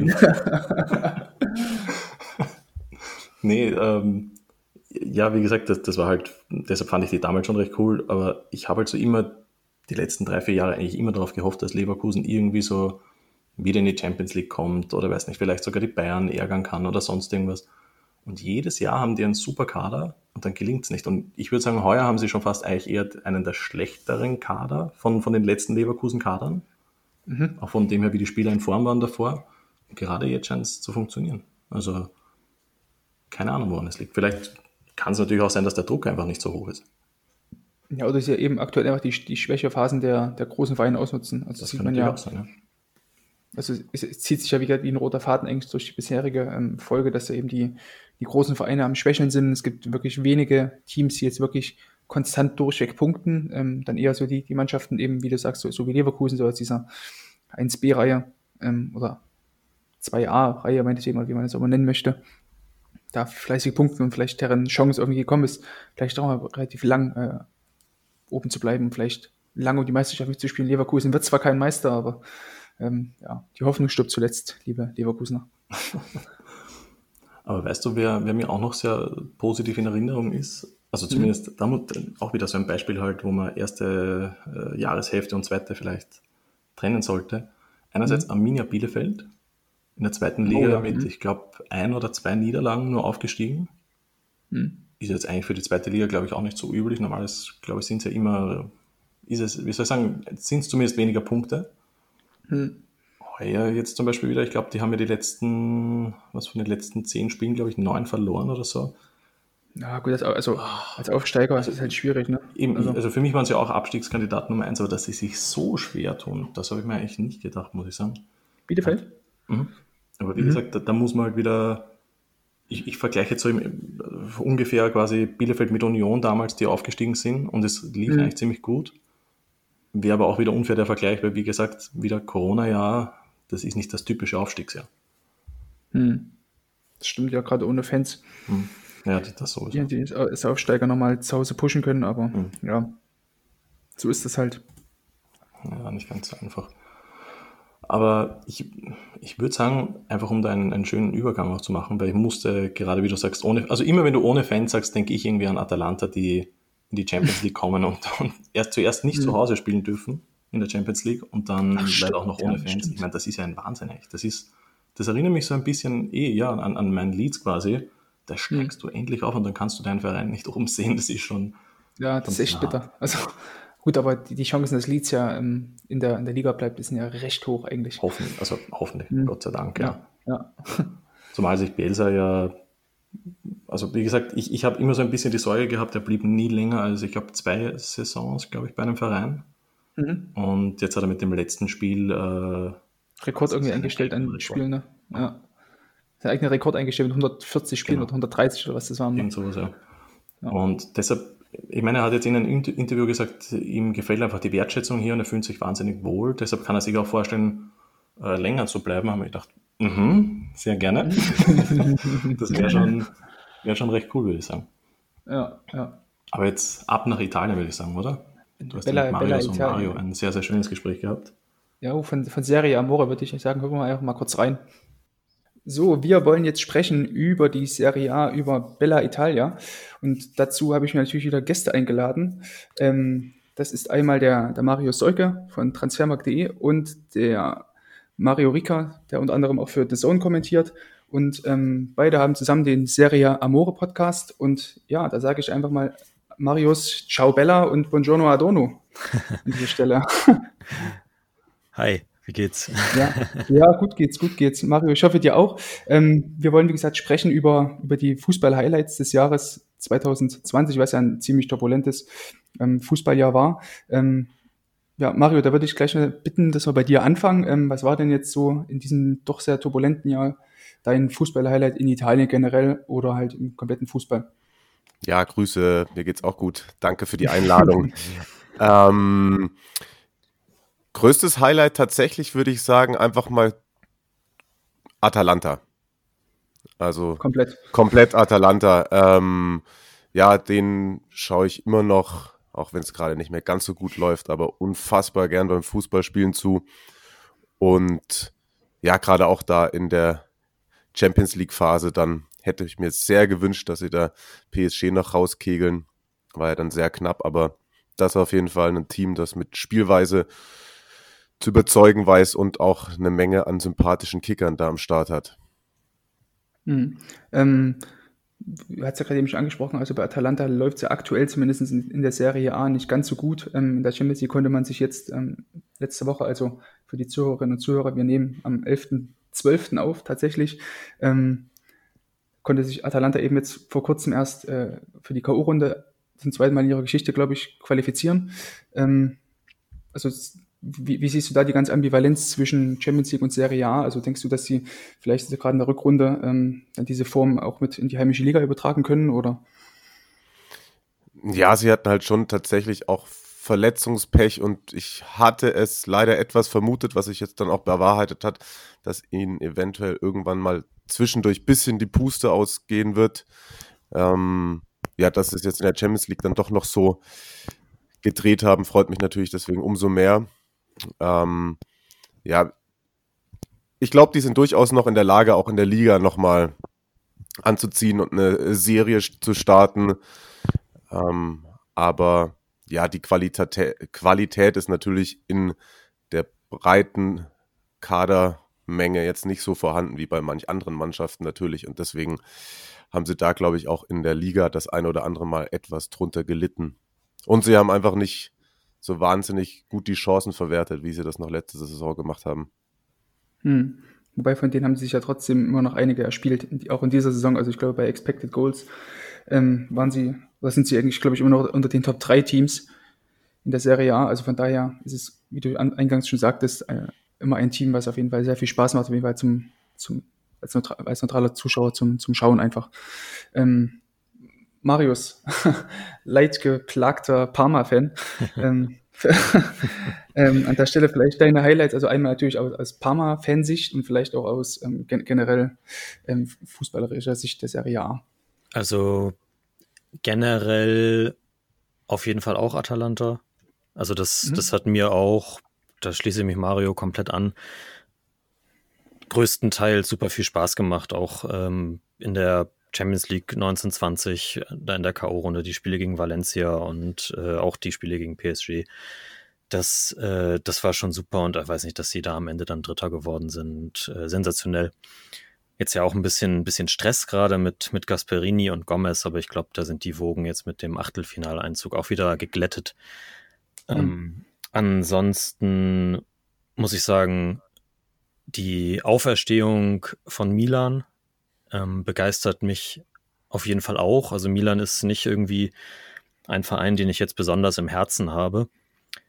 Aber ja, die, die, die machen auch super Spaß und, und Slatan ist halt Slatan, ne? Also da muss man nicht mehr viel zu sagen. Das äh, ist halt einfach beeindruckend. Ja. Ähm, Parma, ja, da habe ich mir, äh, weil du mich ja vorher quasi gewarnt hast, was auf uns zukommt, äh, habe ich mir ein Spiel rausgesucht, was, was so vielleicht ein bisschen das, das Jahreshighlight bei Parma für mich war. Das ist natürlich nicht aus dieser Saison, denn da gab es noch keine Highlights. Aber vielleicht, vielleicht gewinnen sie. Wir, wir nehmen jetzt, wir nehmen jetzt äh, vor der Veröffentlichung auf. Äh, vielleicht gewinnen sie ja jetzt am Wochenende eben gegen Milan. Aber ich glaube es nicht. Und aber letzte Saison war ja ein bisschen besser unter äh, Roberto D'Aversa noch. Und da haben sie am 35. Spieltag äh, 2 zu 1 im Tardini gegen Napoli gewonnen. Und damit, davor gab es auch eine, eine kleinere Schwächephase mit sieben Spielen ohne Sieg. Und mit diesem Sieg eben haben sie so alle äh, Befürchtungen, die da vielleicht nochmal aufgekommen sind, dass es nochmal gegen den Abstieg gehen könnte, jetzt ganz spät in der Saison zerstreut. Und äh, da war dann einfach eine große Erleichterung da. Ja, ähm, vielleicht also auch gerade ein Blick jetzt auf die aktuelle Saison. Ein paar Mal steht ja ähm, zum Zeitpunkt der Aufnahme ähm, auf Platz 16, gerade mal zwei Siege in dieser Saison. Ähm, ja, vielleicht überraschen sie sie alle doch nochmal. Ein paar Mal setzt jetzt ähm, quasi mit, mit dem elften Spieltag dann zum, zum großen, zur großen Aufholjagd an. Ähm, aber grundsätzlich als, als Fan, wie würdest du generell das, die aktuelle Saison vielleicht einschätzen? Also meint es ja eben schon, viel lief aktuell nicht zusammen. Nee, es ist, es ist ganz schwierig. Also es gab ja durch den ähm, Besitzerwechsel, der ist ja dann der, der, der Amerikaner äh, Kraus, ist ja, der ist ja erst Ende September so richtig dazugekommen. Im, Im August ist, ist, der, ist die Transaktion gekommen und äh, im, im September ist er dann nach Italien gereist und hat da äh, sich dann in die Transferaktivitäten eingeschaltet, wofür man vorher gar kein Geld hatte. Und dann sind irgendwie zwischen dem 1. und 5. Oktober sind, glaube ich, noch acht Spieler verpflichtet worden. Das heißt, die Mannschaft ist auch mit dem neuen Trainer Livarani überhaupt nicht eingespielt gewesen, schon als die Saison losgegangen ist. Dann kamen einige Verletzungen, auch Corona-Fälle hinzu, bei Bruno Alves, dem Kapitän zum Beispiel. Dann hat die Abwehr mal darunter gelitten, sag ich mal. Und dieses, also Daversa und Liverani sind zwei sehr unterschiedliche Trainertypen. Der eine hat ein, also Daversa hat ein sehr defensiv bedachtes System. Er, er wurde mal als konservativer Trainer irgendwie bezeichnet. Und äh, Liverani ist ja dafür bekannt, dass er eigentlich schon nach vorne spielen will und dass äh, durch die Ge Gesamtumstände, die dann alle zusammengekommen sind, hat er das halt irgendwie überhaupt noch nicht auf die Mannschaft irgendwie anwenden können. Also es gab ja dieses 0 zu 0 gegen Benevento, wo sie nicht einmal richtig aufs Tor geschossen haben, wo er danach gesagt hat, ja, äh, man, wenn die Mannschaft dann oder der Gegner so eng und tief steht, dann, dann kriegt man halt Gervinho auch nicht in die Räume rein, mhm. der natürlich sein Tempo normalerweise ausspielen könnte. Und ja, das, äh, das ist halt alles ganz schlimm. Hm. Ich muss dich einmal tadeln, Marius. Wir hatten uns eigentlich darauf geeinigt, dass wir äh, ihn Krause nennen. Das stimmt, aber ich dachte, das ist, das ist jetzt vielleicht unser Serie Amore Insider. Ja, ich wollte es nämlich auch gerade sagen, weil ähm, tatsächlich habe ich mir ähm, am Mittwoch die, die aktuelle Folge angehört oder die damals aktuelle Folge, wenn ihr das jetzt hört, liebe Zuhörerinnen und Zuhörer. Ähm, da dachte ich eigentlich auch, also das, das du haust jetzt einfach den Krause nochmal raus, aber ähm, wurde ich eines Besseren belehrt. Leider, leider. Sorry. Ja, also wir können ja gerne mal zurückspulen. Krause von Krause. Parma. Genau. Krause, Herr Krause vom Hausmeister Krause von Parma.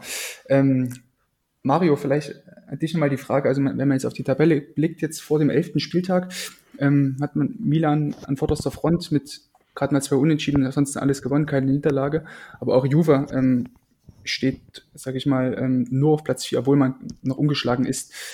Ähm, dann natürlich die, die umstrittene Personal, oder weitestgehend umstrittene Personale Andrea Pirlo als Trainer. Ähm, was sagst du dazu, der natürlich auch die Serie A sehr detailliert auch beruflich verfolgt? Ja, ich glaube tatsächlich bei Juve ja, ist man eigentlich gerade so kurz vor einem Umbruch oder schon im Umbruch, der mhm. allerdings noch ja, auf Spielerebene vom Verein nicht, noch nicht wirklich weit genug vorangetrieben wurde, weswegen ja, Pirlo da seine Probleme hat, da jetzt auch irgendwie seine Idee des Fußballs so richtig, richtig zu implementieren. Ähm, die sind aber auch immer noch in Schlagdistanz und die können auch mal wieder irgendwie sechs, sieben Spiele mhm. in Folge gewinnen. Kann mir aber auch sehr gut vorstellen, dass sie sich noch mehr auf die Champions League konzentrieren. Und wir haben uns eigentlich ziemlich sicher darauf festgelegt, dass es Inter machen wird, dann im Endeffekt. Okay. Weil, und die Milan-Fans sind tatsächlich auch alle immer noch, äh, sind sehr pessimistisch unterwegs. Wir haben ja in unserer letzten Folge Milan als meisterlich erklärt. Ja, ja. Und ähm, da kam dann eher die Rückmeldung, nee, nee, das wird noch nichts, da sind wir nicht konstant genug. Bis, bislang sind sie sehr konstant. Ich glaube aber auch tatsächlich, dass Inter einfach tatsächlich den qualitativ besten Kader hat dieses Jahr in der Serie A, auch noch besser mhm. als Juve, was die Breite angeht.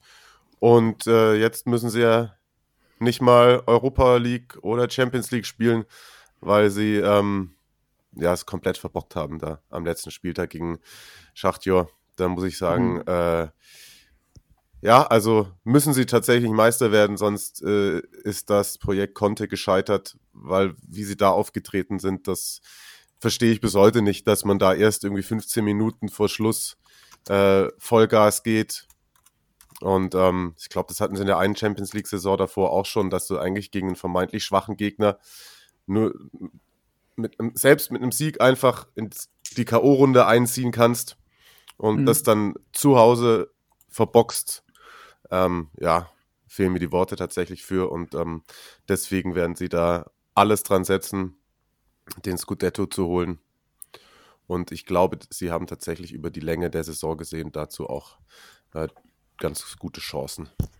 Ja, also Inter steht aktuell auch jetzt vor dem elften Spieltag ähm, mit nur einer Niederlage auf Platz zwei, ähm, trotzdem halt immer noch fünf Punkte hinter, hinter Stadtrivale Milan, ähm, weil du das vorhin noch ansprachst, dass Inter jetzt eben keine, ähm, keine Doppelbelastung durch Champions League mehr hat oder Europa League mehr hat. Ähm, ihr hattet, glaube ich, auch damals in eurer Saisonvorschau im Podcast gesagt, dass Lazio ähm, keine gute Rolle spielen wird und ähm, ja, siehe da, Lazio aktuell auf Platz 7 ähm, hat sich auch weitestgehend bewahrheitet, dass die Mannschaft von äh, Simone Inzaghi aktuell wirklich nicht mit dieser, mit dieser Doppelbelastung zurechtkommt. Also das seht ihr, denke ich mal, auch ähnlich. Ne? Sind jetzt ja. zuletzt wieder ein bisschen besser in die Spur gekommen, mhm. muss man sagen. Also da, da gab es auch zwischenzeitlich dann viele Verletzte, viele Coronas. Ähm, und da, haben, hat, hat man sich, da hat man sich dann schon, ja, da hat man sich dann schon so ein bisschen bestätigt gefühlt. Aber jetzt, ja, die, die letzten zwei, drei Wochen haben sie ihre Spiele gewonnen, ähm, meine ich. Mario korrigiert mhm. mich da mhm. gerne und äh, nee, Immobile trifft auch wieder. Milinkovic Savic ist wieder recht dominant. Da muss man dann halt jetzt sehen, wie sie das mit dem, mit dem engen Spielplan dann über die gesamte Saison hinbekommen. Hm. Ähm, vielleicht das abzuschließen, das ganze Thema Lazio.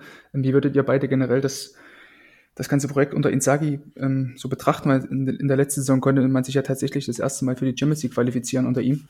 Ähm, und jetzt eben dieser kleine Durchhänger, würde ich ja trotzdem sagen, man kann ähm, im Jahr 2020 von einem guten Jahr für Lazio sprechen. Also auch vielleicht mit, hin, mit Hinblick auf diese ganze Corona-Testpause, die da ähm, Anfang November oder Ende Oktober dort herrschte. Ja, gut, das ist ja natürlich tatsächlich nochmal ein anderes Thema, aber insgesamt mhm. ist es äh, schon ein sehr, sehr positives Jahr und das Projekt in Sagi geht auf jeden Fall auf. Der hat dann eine klare Spielidee implementiert und äh, wenn da alle Räder ineinander greifen, dann ist Lazio, das hat ja auch Dortmund gesehen, sehr schwer zu bespielen. Ich glaube aber eben auch, dass es ein Spielsystem ist und ein Verein, der ab und an eben etwas leichter ähm, ja, zu entziffern ist für die Gegner.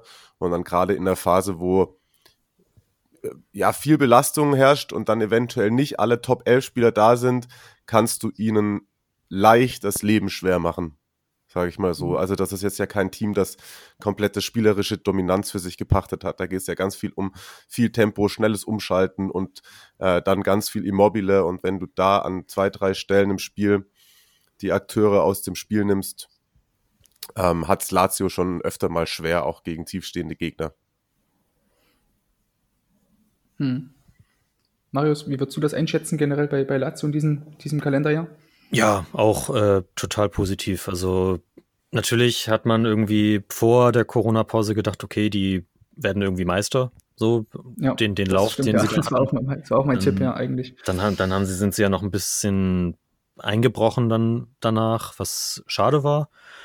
Aber sie haben sich für die Champions League qualifiziert, sie haben sich jetzt fürs Achtelfinale qualifiziert und deswegen wird da jeder Lazio-Fan den Stempel drunter setzen. Ja, ich denke auch, also grundsätzlich kann man da sehr zufrieden mit sein mit dem aktuellen Kalenderjahr, aber ähm, ich glaube, wird auch ganz, ganz entscheidend sein, ob, ob Lazio vielleicht sogar ins Viertelfinale einziehen kann ähm, und dann vielleicht noch länger äh, diesen eng geschnürten Terminkalender einfach hat. Genau, ähm, ja ja, genau, also wird einfach zu sehen sein, wie da die, ähm, die, die, Belastungssteuerung einfach vonstatten geht und ob es vielleicht sogar noch Ausfälle gibt oder im Winter vielleicht noch jemand dazugeholt werden kann, der die, die Katerbreite und auch die Spitze weiter verstärkt. Ähm, ich würde euch zwei noch bitten für einen irgendeinen heißen Tipp für das nächste Kalenderjahr für 2021. So, wer, wer wird Meister? Wer könnte eventuell überraschen? Wer könnte enttäuschen? Mario, da würde ich dich einfach mal ja, verdammt. an der Stelle. Ja, muss ich vorlegen. Ja, ähm, also ich glaube, ich bleibe bei, bei meinem Meistertipp äh, mit Inter. Okay. Eine Überraschung, ich weiß jetzt nicht, ob es noch eine Überraschung ist, aber ich hoffe sehr und traue es ihnen auch zu, dass ähm, Sassuolo ähm, sich für das internationale Geschäft qualifiziert. Und ja, dann noch uns einiges so, das zweite kleine Atalanta wird. Naja. Ja, Marius? Ja, ähm, eine ja, das hat er, nee, nee, nee, alles gut, alles gut. Äh, da hat er mir, sagt er erst, da muss er vorlegen und äh, nimmt dann natürlich auch zwei sehr heiße Tipps weg, die, äh, die ich auch im Hinterkopf hatte. Also ich bleibe auch bei meinem Intermeister-Tipp, ganz klar. Und von, also wer mich, ich weiß nicht, ob das jetzt so, ein, so, ein, so eine Überraschung dann wäre, aber wer, wer für mich ein, definitiv weiterhin ein Kandidat auf die Champions League Plätze ist, ist die Roma, die Mhm. äh, sich diese Saison, nachdem es am, am Anfang hat man so gedacht, puh, das äh, könnte auch ein schwieriges Jahr werden und die haben sich aber sehr, sehr positiv entwickelt. Ähm, Fonseca da ganz fest im Sattel, Mikitarian, Dzeko, das ist ein, ist ein tolles Team, die auch Spaß machen wieder.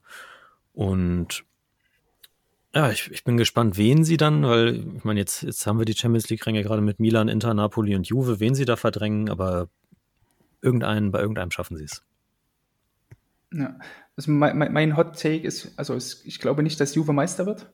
Sind wir uns, glaube ich, alle einig. Ähm, aber ich kann nicht sagen, ob es tatsächlich Inter wird, weil ich noch relativ große Stücke auf Milan halte und auf Neapel, die vielleicht immer mal noch ähm, den einen oder anderen Punkt da oben abklauen könnten. Weswegen das, glaube ich, ähnlich wie letztes Jahr relativ lange eng sein wird, der Tabelle. Ähm, aber ich würde mich da auf jeden Fall festlegen, dass Juve nicht Meister wird. Und gleichzeitig würde ich immer die Prognose wagen, dass Pirlo über die Saison hinaus nicht Trainer bleibt. Glaube ich.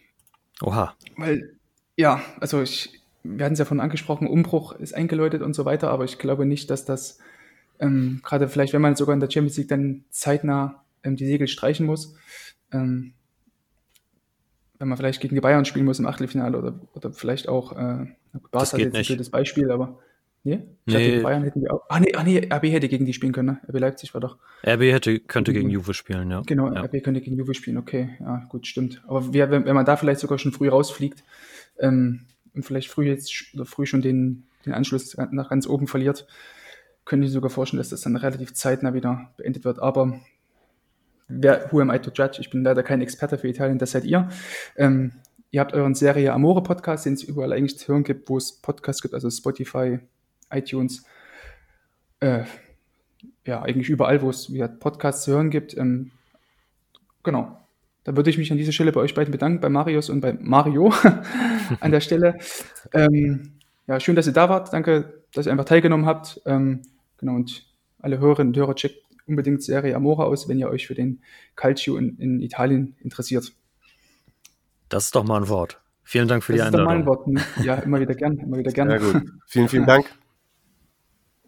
So, ja, also nachdem ich jetzt hier mein, mein äh, holpriges Italienisch ähm, zum Besten gegeben habe, ähm, möchte ich ja mal ganz, ganz plump fragen. Also für, für Mario und Marius war natürlich das Highlight in diesem Jahr ähm, Atalanta, die wir eben schon angesprochen haben, mit ihrem erfrischenden Fußball, dass die, dass die Truppe abermals geschafft hat, sich als ähm, ja, letztes Jahr sogar Zweitplatzierter wieder für die Champions League zu qualifizieren und eigentlich um ein Haar ähm, sogar in, die, in das äh, Halbfinale eingezogen wäre.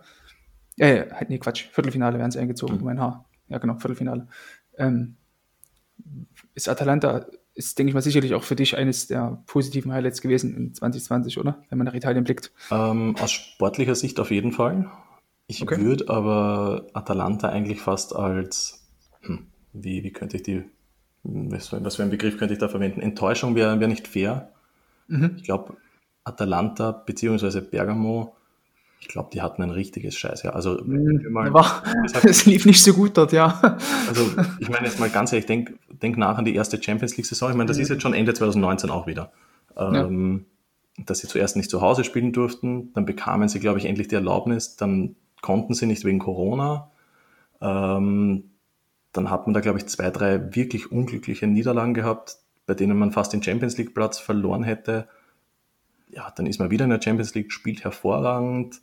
Dann ist das auch noch mit, ähm, mit, mit, mit, na, wer war es nicht, Papu Gomez, sondern, I- Ilicic. genau, Ilicic, der so äh, mentale Probleme hat. Mhm. Äh, ja, also ich, wie gesagt, die Corona-Fälle, sowieso diese ganze Corona-Krise in Bergamo, Mhm. also die hatten echt, wie gesagt, wenn wir jetzt mal von dem, von dem herrlichen Fußball absehen, aus Fansicht und generell als, als Bürger aus, wie heißt es, Bergamask, Äh, eine absolute Scheiße, würde ich sagen. Lombarden, Lombarden. Ja, Lombarden. Äh, Ich glaube Lombarden, was? Geht sich das noch aus? Atalanta? Äh, Bergamo? Ist, doch- ist Stadt des Wende Lombardei, Den oder? wirklich Bergamasken, den kenne ich. Okay, ich dachte Bergamo der Lombardei. Ich Ähm, weiß nicht, ob es sich ausgeht, aber schauen wir dann. Ja. ähm, ja, genau, also wie, wie du schon sagtest, also die, die, die Probleme, die ja der, der ganze Club so fernab des sportlichen oder des reinen Geschehens auf dem Platz hatte, die sich vor allem auch in den letzten Wochen jetzt häuften, also mit, mit, den, mit dieser Revolte von Papo Gomez ge gegen Gasperini oder gegen äh, Ilicic gegen Gasperini oder so, die haben ja doch schon relativ äh, tief blicken lassen, fand ich, was man eigentlich gar nicht so kannte aus dieser, dieser ähm, recht homogenen Masse so von außen betrachtet, oder? Also, weil das Ding ist, wenn ich jetzt zum Beispiel ähm, als, äh, als Fan Bergamo in der letzten Saison so betrachtet habe und die immer spielen sehen, und dann hat man quasi bei jedem Spiel, wenn sie irgendwie wieder 5-1 gegen irgendjemanden gewonnen haben oder so, oder wieder sechs Tore geschossen haben oder so, dachte ich immer so geil, ich wäre gern irgendwie als, als Fan oder als, einfach nur als, als Betrachter mal in der Kabine drin, um einfach zu sehen, wie das dort abgeht, weißt du, weil das, die müssen ja quasi gesehen haben, geil, wir haben ja irgendeinen Plan aufgebaut seit Jahren, der klappt jetzt die ganze Zeit, wir ziehen das Ding einfach durch und es klappt und es klappt und es klappt so, weißt du, die ganze Truppe wirkt irgendwie ziemlich sympathisch, Gasperini irgendwie auch immer ziemlich sympathisch, wenn er da, äh, am Seitenrand sich einen wegrinst irgendwie und dann so spöttisch irgendwas auf Italienisch dort von sich gibt. Ähm, also irgendwie fand ich die ganze Truppe ziemlich sympathisch und ich konnte mir halt überhaupt nicht vorstellen, wie dort irgendwelche Querelen entstehen konnten, weißt du wie? Hm. Ich glaube, das, das kommt einfach automatisch mit dem, mit dem Erfolg, glaube ich. Also, Ah, ja, okay. Hm. Weil, wie gesagt, also man hat dann ja Spieler, die, die, die man vor einem Jahr noch als cool bezeichnet hätte und das ist einer, der, der ist unterschätzt oder sowas, das ist jetzt nicht mehr, weil die, die selbst Atalanta-Spieler werden jetzt in die äh, FIFA 11 des Jahres aufgenommen und so weiter. Hm. Ich glaube, die haben jetzt einfach diesen Schritt gemacht von dem, wie soll ich sagen, Vom Underdog hin zum. ja, vom, vom Underdog und unterschätzten Team eigentlich wirklich zum ja, relativ regelmäßigen, ein bisschen so wie Tottenham vor ein paar Jahren. Tottenham wurde früher immer so Fünfter, Sechster und plötzlich waren die immer so in den Top 3, Top 4. Die haben sich da jetzt einfach manifestiert und, und festgeboxt und festgebissen. Und ich glaube, das ist einfach was, das kommt dann, wie gesagt, mit dem Erfolg. Dann die, die Spieler wollen dann, weiß nicht, vielleicht bessere Kollegen haben, die wollen dann natürlich mehr Gehalt, weil die sagen dann, du, PSG ist an mir interessiert oder so. Äh, ja, ich, keine Ahnung, wie es in, in Bergamo ist. Ähm, wie gesagt, man, ich glaube, man merkt das dann eh, dass einfach auch die Fans vielleicht ein bisschen mehr wollen, dass auch der Druck vielleicht Mhm. etwas höher wird. Es ist echt schwierig. Also wie gesagt, ich habe es bei, bei Leeds mitbekommen, ähm, wo man in die Premier League aufsteigt. Ich meine, trotzdem, wie gesagt, als Aufsteiger und dann gewinnt man mal zwei, drei Spiele nicht und die, die Leute schreiben sofort, ah, und das rennt schief und das passt nicht und der Kader ist so schlecht und dies und das. Und ich mir gedacht habe, boah, Leute, kommt runter. Ich meine, da, da merkt man halt, da war man halt verwöhnt von dieser Siegesserie und der Bielsa halt. Hm. Und ich schätze mal, es wird halt bei Atalanta nicht anders sein. Ich glaube, eine Krise, wie soll ich sagen, vor zwei, drei Jahren wäre man bei Atalanta noch stolz gewesen, wenn man Fünfter wahrscheinlich wird. Hm. Heutzutage wäre das vielleicht eher schon eine kleine Krise oder irgend sowas. Da Ja. hat sich einfach der Status des Vereins vielleicht ge geändert.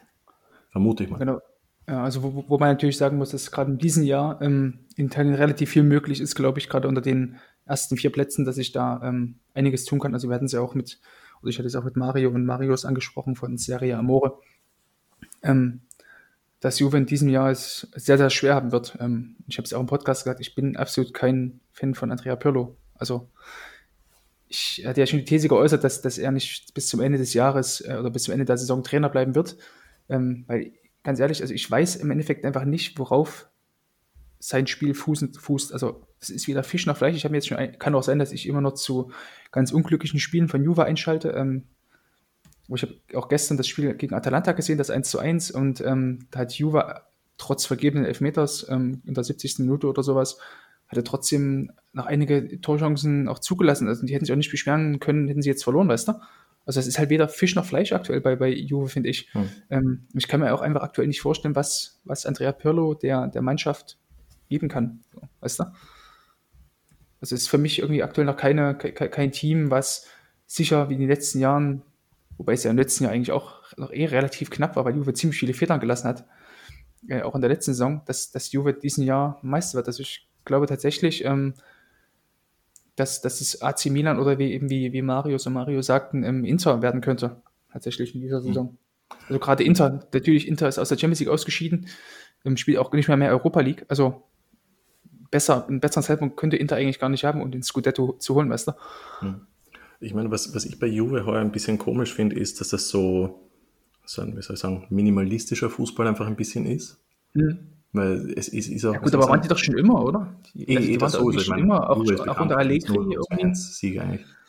Aber es ist, ich glaube, heuer treibt man es wirklich auf die Spitze, glaube ich. Also ich glaube, die haben ja auch nur, und ich schaue mal ganz kurz nach, muss ich gestehen. Äh, ich meine, die, die haben jetzt nicht großartig Tore erzielt, die haben 24 Tore erzielt. Da hat Inter hat mehr, Milan hat mehr, Napoli hat mehr, Roma hat mehr. Oder Sassuolo, ah, nee, Sassuolo hat, glaube ich, nur genau, 17 oder 22, so, ne? ja. Also 22, ja. Äh, ja, ist jetzt die, die Frage, ich meine, mit so einer Offensive musst du eigentlich viel, viel mehr rausholen können, eigentlich. Wie gesagt, ist jetzt nicht immer ein ja, aber, find, aber, find, aber, ja, aber find, findest du denn die Offensive so geil bei Juve? Also, ja klar, Ronny haben es halt von drin, ich, ich aber. Find, ich finde, Juve hat generell seit äh, mindestens drei Jahren eigentlich so das Problem, dass die offensiv nicht so wirklich wissen, was sie jetzt machen wollen. Also, zuerst haben sie, warte mal, kam zuerst Ronaldo oder Dybala? Jetzt weiß ich es gar nicht mehr. Ja, erst, erst Dybala. Erst Dybala. Erst, ja, genau. Ich, ich habe halt so das Gefühl gehabt, die wollen jetzt quasi Dybala so quasi als, als den Offensivmann holen. Und mhm. dann kommt dann auch noch Ronaldo und plötzlich wissen sie gar nicht, ob sie überhaupt Dybala aufstellen sollen. Ja, genau. Dann springt irgendwie Morata, also Morata macht einen geilen Job, finde ich. Ja. Aber da springt ja auch die ganze Zeit irgendwie dort drum. Mhm. Letztes Jahr war auch noch ähm, Igoin mit da, der auch seinen Job trotzdem gemacht hat, aber irgendwie so richtig, weiß ich nicht, so richtig gefällt mir das noch nicht so ganz, mhm. was Juve davon macht. Also man hat halt auf der einen Seite einen ziemlich starken Flankenfokus, ohne aber wirklich Abnehmer im Zentrum zu haben. Ähm, dann allerdings, wenn man dann mal mit Ronaldo und, und Morata spielt, dann versucht man wieder stark über das Konterspiel oder Positionsspiel, also über das Konterspiel zu kommen. Und das Positionsspiel ist hingegen nicht so gut, weißt du? Also es ist halt irgendwie, werde ich dieser ganzen Mannschaft noch nicht so wirklich äh, schlau, mhm. muss ich sagen. Ja, du hast eben vorher, du, du, hast ein schönes Wort gesagt, Atalanta ist halt so eine homogene Gruppe, da weiß man halt, wer welche Rolle einnehmen kann und wer wo spielt. Bei, bei Juve kommt mir vor, als wäre einfach diese Konstanz oder wie soll ich sagen, als wären diese Rollen da gar nicht so da. Da holt man einen Spieler und denkt sich, boah, geiler Transfer. Und dann schaut man sich die Startelf an und denkt sich, wo könnte der überhaupt spielen? Mhm. Kommt mir manchmal so vor. Und wie gesagt, da, da glaube ich zum Beispiel macht Conte bei, bei Inter, beziehungsweise auch wahrscheinlich der, der, der Verein generell, macht einen sehr guten Job, weil die holen jedes Mal Spieler und verbessern sich punktuell. Die mhm. Frage ist halt, deshalb ein, ein bisschen überrascht, es stimmt schon natürlich, dass Inter quasi Juve entthronen könnte, aber das soll es ja geknistert haben am Anfang der Saison zwischen. Äh, ja, also ich, ja, also denke auch, also das. Ähm, das ist halt immer die Frage. ich meine, wenn ich an die Roma denke, zum Beispiel, die Roma war immer erfolgreich und dann ist da irgendein, weiß nicht, mit Di Francesco ein Problem und plötzlich geht es bergab. Sowas. Das, das mhm. ging immer so. Es ist halt die Frage, ob das Inter diesmal, weiß nicht, ob das medial vielleicht aufgebauscht wurde, keine Ahnung. Mhm. Ja, ich denke halt, wenn, also wenn, wenn Inter das Ding dieses Jahr nicht holt oder dieses Jahr keinen Titel holt, dann kann ich auch vorstellen, dass Konto weg vom Fenster ist. Also man hat ja diese Saison so viele Investitionen noch getätigt. Also man hat Vidal geholt, man hat Nainggolan zurückgeholt, beziehungsweise gehalten. Ähm, man hat Hakimi noch geholt. Also das ist schon ein guter, guter Kader diese Saison. Ne? Mhm. Das darfst du auch nicht vergessen. Also das, deswegen denke ich schon, dass ihr, also es kommt, also gerade in Italien ist ja irgendwie die Saison sehr spannend, ähm, dass eben so viele Teams potenziell so dort oben reinrutschen können. Also man hat natürlich AC Milan, die ähm, seit dem Corona-Restart Ende, Ende Juni in der Serie A gar keine Niederlage haben, also zum jetzigen Zeitpunkt am 17.12. Ähm, außer halt die eine Niederlage in der Europa League gegen Lille. Aber sonst haben die kein Spiel verloren. Mhm. Ähm, aber der hängt natürlich auch, das sieht man auch aktuell, ähm, ziemlich stark von Ibrahimovic ab im, im Sturmzentrum mhm. mit seinen 39 Jahren. Ähm, muss man eben auch gucken, ob äh, AC da ja, dann irgendwann im, im, Februar, März nicht irgendwann die Puste ausgeht. Und gleichzeitig sehe ich auch Napoli eigentlich in gar keine so schlechten Rolle, zumindest immer irgendwie die, den, zu Juve oder Inter oder so zu ärgern, weißt du? Mhm. Also ich finde eigentlich auch die ganze Juve-Truppe ganz cool. Also über Gattuso hat man ja früher dann immer gelacht, als er dann bei, bei Milan angefangen hat, wegen ja hier der, der Rollenball auf in der Kabine, so, weißt du, dieser kultige Typ. Und dann bei, bei Napoli auch so, ah, da kann, da kann ja gar kein Sarri-Fußball spielen lassen oder so, weißt du, dann, als er von Ancelotti übernommen hat. Aber im Großen und Ganzen macht, er, macht äh, Gattuso eigentlich einen super Job in Neapel. Ja, die, die Frage ist halt auch, ich meine, da muss ich gestehen, da, da kenne ich mich zu wenig mit dem italienischen Fußball aus, aktuell bei Gattuso ist immer wieder interessant, die haben ja auch, ähm, ich glaube auch Milan damals, glaube ich, wie Gattuso angefangen hat, die haben ja immer so Erfolgsläufe, wo es, weiß nicht, 15 Spiele am Stück relativ gewinnen, bis auf ein, zwei, weiß nicht, unentschieden oder sowas. Dann mhm. geht es mal bergauf und dann geht wieder 10 Spieler gar nichts und dann wird auch schon entlassen. Da ist halt die Frage, wieso es jedes Mal zu so einem Einbruch kommt. Oder ob es wieder zu so einem, einem Einbruch kommt. Oder? Ja, das, das ist eben die Frage, ja. Also, ob da Neapel oder ob, ob man da vielleicht, ähm, auch wenn es mal schlechter läuft, Gattuso weiterhin vertraut oder ob es dann vielleicht doch in dieser Saison nicht zu diesem Einbruch kommt. Hm. Obwohl ich generell bei, bei Napoli ein bisschen gespannt wäre, ob die, ob die einen Umbruch quasi hinkriegen können, weil langsam wird der Kader auch nicht unbedingt jünger, muss man sagen. Äh, eigentlich noch immer ein, ein, Wunder, dass die den Kader so zusammenhalten können, eigentlich. Ja, gut, aber ich finde, man hat jetzt eigentlich den ähm, Kairon konnte man ja trotzdem ersetzen. Ähm, Entschuldigung, so, äh, Kairon konnte man ja trotzdem ja. ersetzen, jetzt die letzten Saisons durch Lozano. Ähm, man hat den die Lorenzo, der ja gar nicht so, so verkehrt ist auf der rechten Bahn, der ja hinten, also rechtes Heiliger und rechtes Mittelfeld spielen kann. Das ist natürlich was, was dann passiert, wenn Dries Mertens ähm, hat sich gestern genau. gegen, gegen Inter verletzt, sah auch ein bisschen eklig aus. Hm. Ähm, kann man eigentlich jetzt nur hoffen, dass da ähm, keine längere Verletzung ans Haus steht, weil ansonsten wird es halt schwierig. Also Petagna finde ich irgendwie einen geilen Stürmer, aber ich glaube nicht, dass er jetzt bei, bei Napoli der, der, der Mann sein kann, der so für ja. fünf, so 15, 20 Tore sorgen kann jetzt noch. Aber, aber was ich meinte ist, Napoli holt immer coole Spieler. Wie gesagt, mhm. ich habe mich damals wahnsinnig gefreut, wie, wie sie Lozano zum Beispiel geholt haben. Und nicht immer schlagen diese Spieler ein. Wie gesagt, Ach, haben Osimen geholt. Ah, Osimen haben sie ja auch noch. Stimmt, Osimen fällt mir auch noch ein. Genau, der ist aber auch, glaube ich, jetzt verletzt. Ja, genau, ja. Wie gesagt, das, das meine ich halt. Da, da holen sie halt Spieler und manche funktionieren sofort, manche überhaupt nicht. Und bei Napoli kommt mir vor, als wäre diese Quote leider relativ hoch zum Beispiel. Mhm. Ist halt ja, die Frage. Also, so, so den Fabian Ruiz, fand ich, also Fabian Ruiz hat sich ja trotzdem auch in Napoli, ja genau, muss man auch sagen. Ähm, ansonsten fällt mir jetzt ja noch auf die Schnelle ein. Gut, bei, bei Lozano hat man auch erst abgeschrieben, ne? Also mhm. hat ja Lozano war abgeschrieben und diese Saison, wenn ich mich richtig erinnere, ja, läuft sehr. Also zumindest ja. die, die oberflächlichen Statistiken, sechs Tore, zwei Vorlagen. Ja, kannst nichts gegen sagen. Sehr, sehr gut. Ja. Ähm, Dries Mertens macht mir halt Sorgen und, und die Defensive, die wird halt nicht jünger. Ich meine, da ist noch keiner 30, muss man auch dazu sagen, aber mhm. ob äh, Koulibaly bleibt, äh, Manolas und Maximovic, ob die, weiß nicht, ihre Form halten können. Mhm. Puh, ja. schauen wir. Muss, steht und fällt natürlich vieles mit den, mit den Einzelspielern, die bei Napoli, glaube ich, noch mehr ins Gewicht fallen als bei, bei weiß ich nicht, bei, bei Inter oder so. Mhm. Das ziemlich stark vom System betragt wird oder einfach da die ganze Kaderbreite wesentlich ähm, besser ist. Ähm, vielleicht noch kurz abschließend zu Lazio ähm, hatten wir damals auch in unserer Saisonvorschau als ähm, mögliche Enttäuschung ähm, gesehen. Und aktuell läuft es auch noch nicht so richtig, ne? wie man sich eigentlich vielleicht hätte vorstellen können, dass man die vorderen Plätze wieder angreift. Ne? Hm. Aber Lazio ist ja eigentlich auch aktuell eher so hinter den Erwartungen zurückgeblieben. Ja, man sagen. Die Frage, ich meine, ein Spiel mehr absolviert als Atalanta zum Beispiel, aber halt gleich viele Punkte ist. Hm. Große Frage. Ja. Ja, gut, bei Lazio hatten wir auch schon im Podcast angesprochen, oder in der Folge vorhin angesprochen mit, mit den beiden, hm. dass, ähm, dass bei Lazio ganz, ganz viel davon abhängt, wie, wie, wie man jetzt im, ähm, in der Champions League gegen die Bayern vielleicht weiterkommt oder nicht. Also ich kenne die Antwort oder ich meine die Antwort zu kennen, aber äh, wenn man da vielleicht keine Champions League Belastung mehr hat, dass man dann eventuell ein bisschen mehr den, den Fokus auf die Liga richten kann und dann wieder zur alter Stärke zurückbringen kann, weil die, die Spielweise, wie es glaube ich Mario auch sagte, ist ja eher ähm, tempobezogen, viel Kontern, Umschaltspiel. Dann versuche irgendwie die Box zu füllen und dann Immobile vorne zu suchen. Das ist ja die, die Richtlinie. Wenn das dann natürlich viel wechseln muss, viel rotieren muss, vielleicht auch die Kraft mal nachlässt, ist natürlich dann völlig klar, dass dann die, die PS nicht mehr so auf die Straße gebracht werden können. Hm. Ich würde sagen, wir machen jetzt mal einen Sprung nach Spanien. Noch weiter südlich. Oder ja, Richtung Westen, würde ich sagen, oder? So in Rom waren. Nochmal? Wenn wir jetzt in Rom waren, springen wir quasi einmal nach, nach Westen über den Ozean drüber nach Spanien, würde ich sagen, oder? Ah, habe ich gerade gesagt, eigentlich. Ja, genau, das, das, ich weiß, dass du das gesagt hast, deswegen wollte ich dir, dir ähm, so, deine, deine Überleitung quasi nochmal mit einer schönen Metapher, mit deiner Metapher quasi nochmal schön untermauern. Ich zerstöre den schönen Übergang. Zerstörst. Danke dafür, danke dafür. Und dafür zahlen unsere Hörerinnen äh, Patreon-Gelder.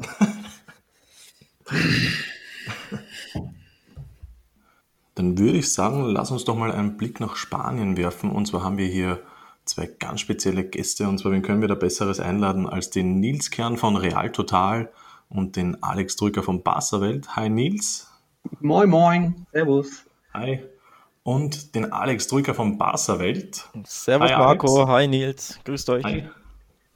Und zwar ich meine, jetzt habe ich die beiden Seiten schon vorgestellt, aber ihr habt ja auch ein gemeinsames Projekt und zwar Digitaka Podcast. Mhm. Ähm, wie lange läuft denn das jetzt eigentlich schon? Also ich, ich höre mir immer wieder eure Folgen an. Ihr habt das ja auch irrsinnig spannend eigentlich mit diesen äh, Spieltagstipps, sag jetzt mal, mhm. mit den Ergebnistipps. Mhm. Aber wie lange läuft das jetzt schon und wie kam es eigentlich dazu? Alex, bitte. So oh, soll ich? Ähm, ich wollte jetzt dem Nils den Vortritt lassen, so ganz wie, wie in der Tabelle. Ne? Real war vor Barca letztes Jahr leider. ja, und zwar hatten wir die Idee, wie kann man sich zusammentun, weil wir ja beide, ähm, wie du weißt und wie vielleicht der ein oder andere Hörer weiß, wir beleuchten unsere Vereine. Meiner ist der FC Barcelona, seiner ist Real Madrid. Ähm, über die beiden Webseiten Dementsprechend sind wir eh schon so, ja, sitzen im gleichen Boot, sind aber Gegner quasi.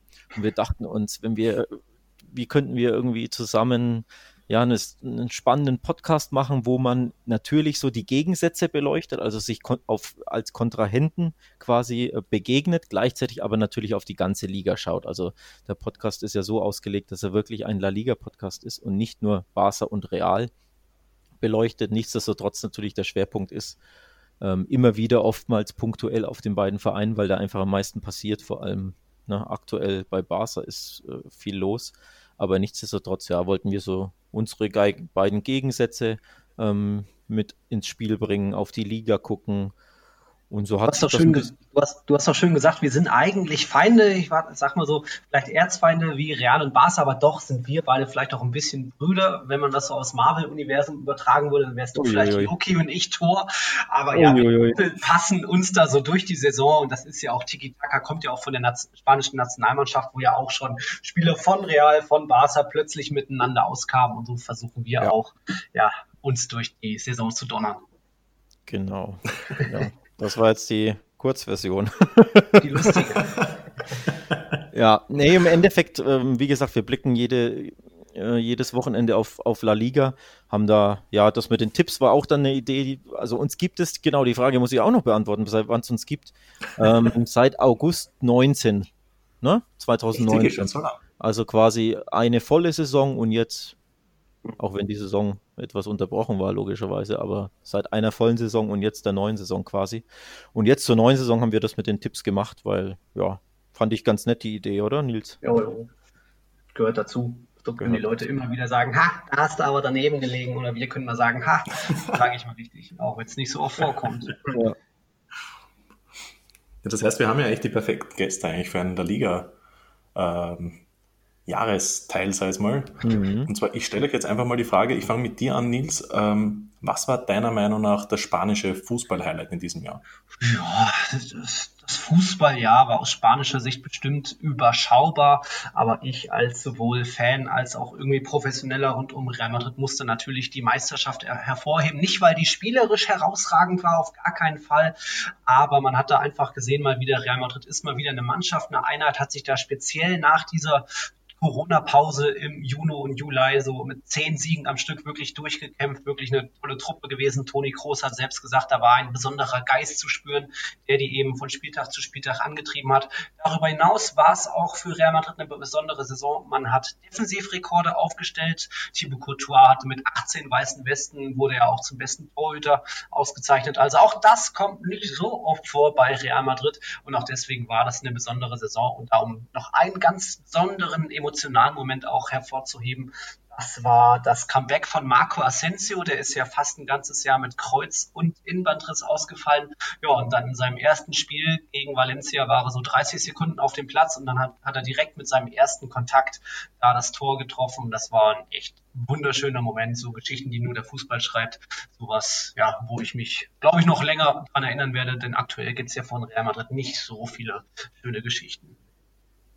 Ich meine, wer uns, also Cavani's Friseur verfolgt, der weiß ja eh, dass wir Marco Asensio wahnsinnig mögen. Äh, haben natürlich auch das Comeback verfolgt, aber wie schlägt er sich denn seitdem? Konnte er das Level halten? Also konnte er nach diesem fantastischen Comeback quasi diese Leistungen da direkt anknüpfen? Es sah nach der Corona-Pause noch gut aus, eben in diesen letzten 10, 11 Spieltagen. Da war auch, ich sag mal, effektiv so jeder zweite, dritte Schuss ging rein. Jetzt aktuell 1920 ist er noch ohne Torbeteiligung und so mit seinen 24 Jährchen, ja, fehlt irgendwie so dieser letzte Schritt so vom Talent weg zum Leistungsträger, der auch die Mannschaft in schwierigen Spielen mal trägt, mal mitreißt. Also da passiert mir aktuell noch viel zu wenig bei Asensio. Das steckt da noch so ein bisschen in dem Loch. Aber ja, die Hoffnung stirbt zuletzt und vielleicht braucht er einfach noch mehr Zeit ja, nach so einem harten Jahr. Erinnert ein bisschen an, an Sergio Canales, oder? Würde ich sagen. Da gab es ja auch immer so diese, diese Hoffnung. Und wenn ich mich ja. nicht irre, der hat ja auch, glaube ich, zwei oder drei Kreuzbandrisse bei Real gehabt. Genau, genau. Der hat dann auch mehrere Anläufe mehrere Anläufe gebraucht bei verschiedenen Vereinen und jetzt eben bei Betis kommt er da ganz gut in Schwung, ist jetzt auch Nationalspieler. Es ist immer schwierig, mit solchen Verletzungen dann zurückzukommen. Bei Asensio hat es am Anfangs noch gestimmt, die ersten Einsätze, jetzt wieder gar nicht. Also ja, einfach abwarten, wie das läuft. Jesse Rodriguez ist ja nochmal ein ganz anderes Negativbeispiel. Der ist seitdem, ich glaube 2015 hat er sich das Kreuzband gerissen. Danach kam der gar nicht mehr wirklich zurück. Jetzt Vertrag mit Paris aufgelöst. Der ist da komplett abgedriftet. Ja, und das ging ja schon, also bis auf Hesse, eigentlich eh ziemlich gut. Bin gespannt, ob, ob Asensio da, da so dran bleibt.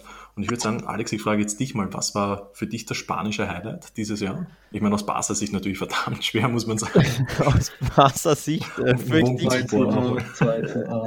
da habe ich nicht ganz so viele ähm, Beispiele zu nennen aus Barca Sicht. Ich fürchte, da gibt es gar keins. Ähm, Negativbeispiele, da, da, würden mir wahrscheinlich die Finger an beiden Händen nicht reichen. Ähm, aus spanischer Sicht, ich muss ehrlich sagen, ich fand die Saison ja recht enttäuschend. Ähm, so generell aus der Liga-Sicht. Ähm, ja, Sevilla hat die Europa League gewonnen, wie immer, könnte man sagen. Das war ein kleineres Highlight. Nichtsdestotrotz, ja, keine Fans im Stadion etc. Ne? Irgendwie ist ja alles gedämpfter, ne? auch, auch Erfolge, denke ich, äh, international. Und in La Liga muss ich sagen, die fand ich recht enttäuschend grundsätzlich. Also der Titelkampf war nicht spannend am Ende, weil Barca dann doch zu schwach hinten raus war. Keine Fans im Stadion, keine Stimmung kam auf, logischerweise. Und es gab auch keinen wirklichen Meisterschaftskampf. Also das war alles so ein bisschen, ja, matt, müde, ernüchternd. Die Spiele waren auch langweilig, viele 1-0s ne, von Real Madrid, mhm. wenig Tore, ähm, viele ja, zwielichtige Elfmeter, jetzt nicht nur bei Real Madrid, sondern generell in La Liga. Also es, die Saison oder der Saisonabschluss war, fand ich, enttäuschend. Ähm, ein Highlight, wenn ich eins nennen sollte, müsste, würde ich ähm, Granada wählen. Der als, die sind als Aufsteiger das erste Mal in der Vereinshistorie ähm, in die Europa League eingezogen, wenn auch erst über das Hintertürchen Platz 7 und dann die Quali aber für die ein unfassbares Ergebnis. Also wie gesagt, das erste Mal in der Vereinshistorie, dass die internationalen spielen. Das war so für mich, würde ich sagen, aus der Ligasicht, ja, das, das bedeutendste, besonderste Achievement. Das klingt ja schon eigentlich ziemlich spannend. Ich würde da jetzt nochmal bei Granada direkt nachhaken. Ich meine, derzeit ist es, finde ich, wahnsinnig schwierig, weil man hat einfach in, in manchen Ligen, vor allem in Spanien, so dieses Problem, okay, die eine Mannschaft hat jetzt zwölf Spiele absolviert, die andere zehn. Mhm. Daher sind immer so Bestandsaufnahmen wahnsinnig schwierig. Aber Granada ist ja zum Beispiel äh, eigentlich derzeit hinter den Europa League-Plätzen. Würdest du sagen, haben wir da einen, einen neuen Europa League-Anwärter in Spanien? Ist da etwas Langfristiges in Planung mit Roberto Soldado? Boah, glaube ich, glaube ich nicht, muss ich ehrlich sagen. Also sie schneiden jetzt gut ab, sie sind, glaube ich, wieder Erster in, in der Europa League, die jetzt Heute Abend äh, ist ja erst der letzte Spieltag, also am fünften Spieltag sind sie Erster. Für die natürlich auch ein tolles Achievement, dass du ja nicht nur teilnimmst an der Europa League, sondern dann wirklich auch in die K.O.-Runde einziehst, also die Gruppenphase überstehst. Das ist ja auch eine, eine super Sache bei der ersten Teilnahme überhaupt. Ich würde jetzt aber nicht unbedingt zwingend so weit gehen, um zu sagen, ja, die etablieren sich jetzt und werden jetzt jedes Jahr Fünfter, Sechster, Siebter. Das ist natürlich in Spanien schwer angesichts der Konkurrenz. Ne? Real, Atletico hast du da vor dir. Mhm. Sevilla natürlich immer Betis, strebt natürlich normalerweise die ersten sechs Plätze an. Valencia auch, sogar Bilbao. Ähm, alles waren letztes Jahr schwächer. Normalerweise würdest du von diesen Mannschaften erwarten, dass sie dieses Jahr besser sind, weil sie ja keine europäische Belastung haben. Sprich, ne, keine, keine ständigen englischen Wochen. Also normalerweise würdest du tippen, dass mindestens die drei Mannschaften vor Granada liegen, am Ende der Saison dann vielleicht auch noch Getafe, normalerweise vom Anspruchsdenken her sogar Celta Vigo. Von daher wäre es wirklich eine Überraschung, wenn sie erneut Platz 7 halten können, wo sie aktuell ja wieder stehen. Ich meine, du hast es gerade angesprochen mit der Doppelbelastung oder eigentlich, wenn man so will, schon fast Dreifachbelastung mit Corona. ja. Ich meine, könnte es eigentlich sein, dass wir heuer wieder eine, eine Überraschung haben? Also ich, ich sehe hier zum Beispiel gerade, ich meine, Cadiz, sie haben ein beziehungsweise zwei Spiele mehr absolviert und die anderen mhm. und sind am heutigen Stand auf Platz 5 als Aufsteiger. Sehr mhm. überraschend. Ich meine, ich weiß nicht, ob sie sich da halten werden. Wie gesagt, haben ja ein paar mehr Spiele absolviert als die anderen. Aber wer weiß, bei, bei so vielen Spieltagen. Nach Siegen gegen Real und Barca übrigens, ne? Das sind sechs Punkte, mhm. mit denen niemand gerechnet hätte. ähm, also ihr habt auch nicht aufgetippt bei den Spieltagstipps. Der Nils vielleicht, der tippt, glaube ich, ab und zu recht negativ. Echt, nicht. In dem Fall nicht. Wir haben aber generell getippt, dass sich Cadiz dass die sich als Aufsteiger wohl am besten schlagen werden. Also Elche und Wesker haben jetzt nicht unbedingt da viel zugetraut, aber Cadiz haben sich gut verstärkt, auch mit Jönsson und Negredo und einfach auch eine Mannschaft, die schon viel länger zusammengewachsen ist, die auch defensiv schon gut gestanden hat vergangenes Jahr. Und das sieht man aktuell, dass die jetzt auf Europa League Kurs sind, glaube ich jetzt nicht unbedingt. Das wird sich schon noch ein bisschen legen, aber die dürften da schon im oberen in der oberen Hälfte am Ende, glaube ich, landen. Aber wie gesagt, da wird sich die Liga schon noch generell einpendeln, wenn auch Barca zwei Spiele wieder mehr haben und alle wieder ein bisschen beim, bei Gleichstand sind. Die Frage ist natürlich, kannst du beispielsweise Real Sociedad, die Zweiter sind, und natürlich Atletico, die Erste sind, überhaupt als Überraschungen nennen? Ähm, denn dadurch, dass Real und Barca schwächeln, müssen ja logischerweise ein paar Teams vor ihnen stehen und normalerweise nimmst du ja natürlich da immer die Europa League und Champions League Kandidaten. Von daher für mich wäre das jetzt keine Überraschung zu sagen, Atletico ist Erster, wenn du gleichzeitig Real und Barca hast, die schwach sind. Ähm, bei Real Sociedad, klar, die sind eher noch die Überraschung, aber auch die waren ja letztes Jahr schon, zumindest in der Hinrunde, richtig, richtig gut. Von daher für, ja, für diejenigen, die vielleicht La Liga wirklich intensiv verfolgen, würde ich auch nicht zwingend sagen, dass es eine Überraschung ist, dass die oben mitmischen. Gleichzeitig würde ich aber auch hier sagen, bei Real Sociedad das ist schon das Maximum und eine Momentaufnahme. Ich glaube nicht, dass die über die Saison gesehen da wirklich die in den Top 3 bleiben können. Das würde mich sehr überraschen, um ehrlich zu sein. Na, dann würde ich sagen, nagel ich euch schon fast auf diese Worte drauf fest. Also ihr habt es gehört, Nils sagt Elche, Elche, sagt man Elche oder Elche? Elche, Elche oder? Ja. Nicht wie die Tiere. Nicht wie die Tiere. In der, in der oberen Tabellenhälfte Real Sociedad, nicht in den Top 3. Mal schauen, also es wird auf jeden Fall ein spannendes Jahr 2021.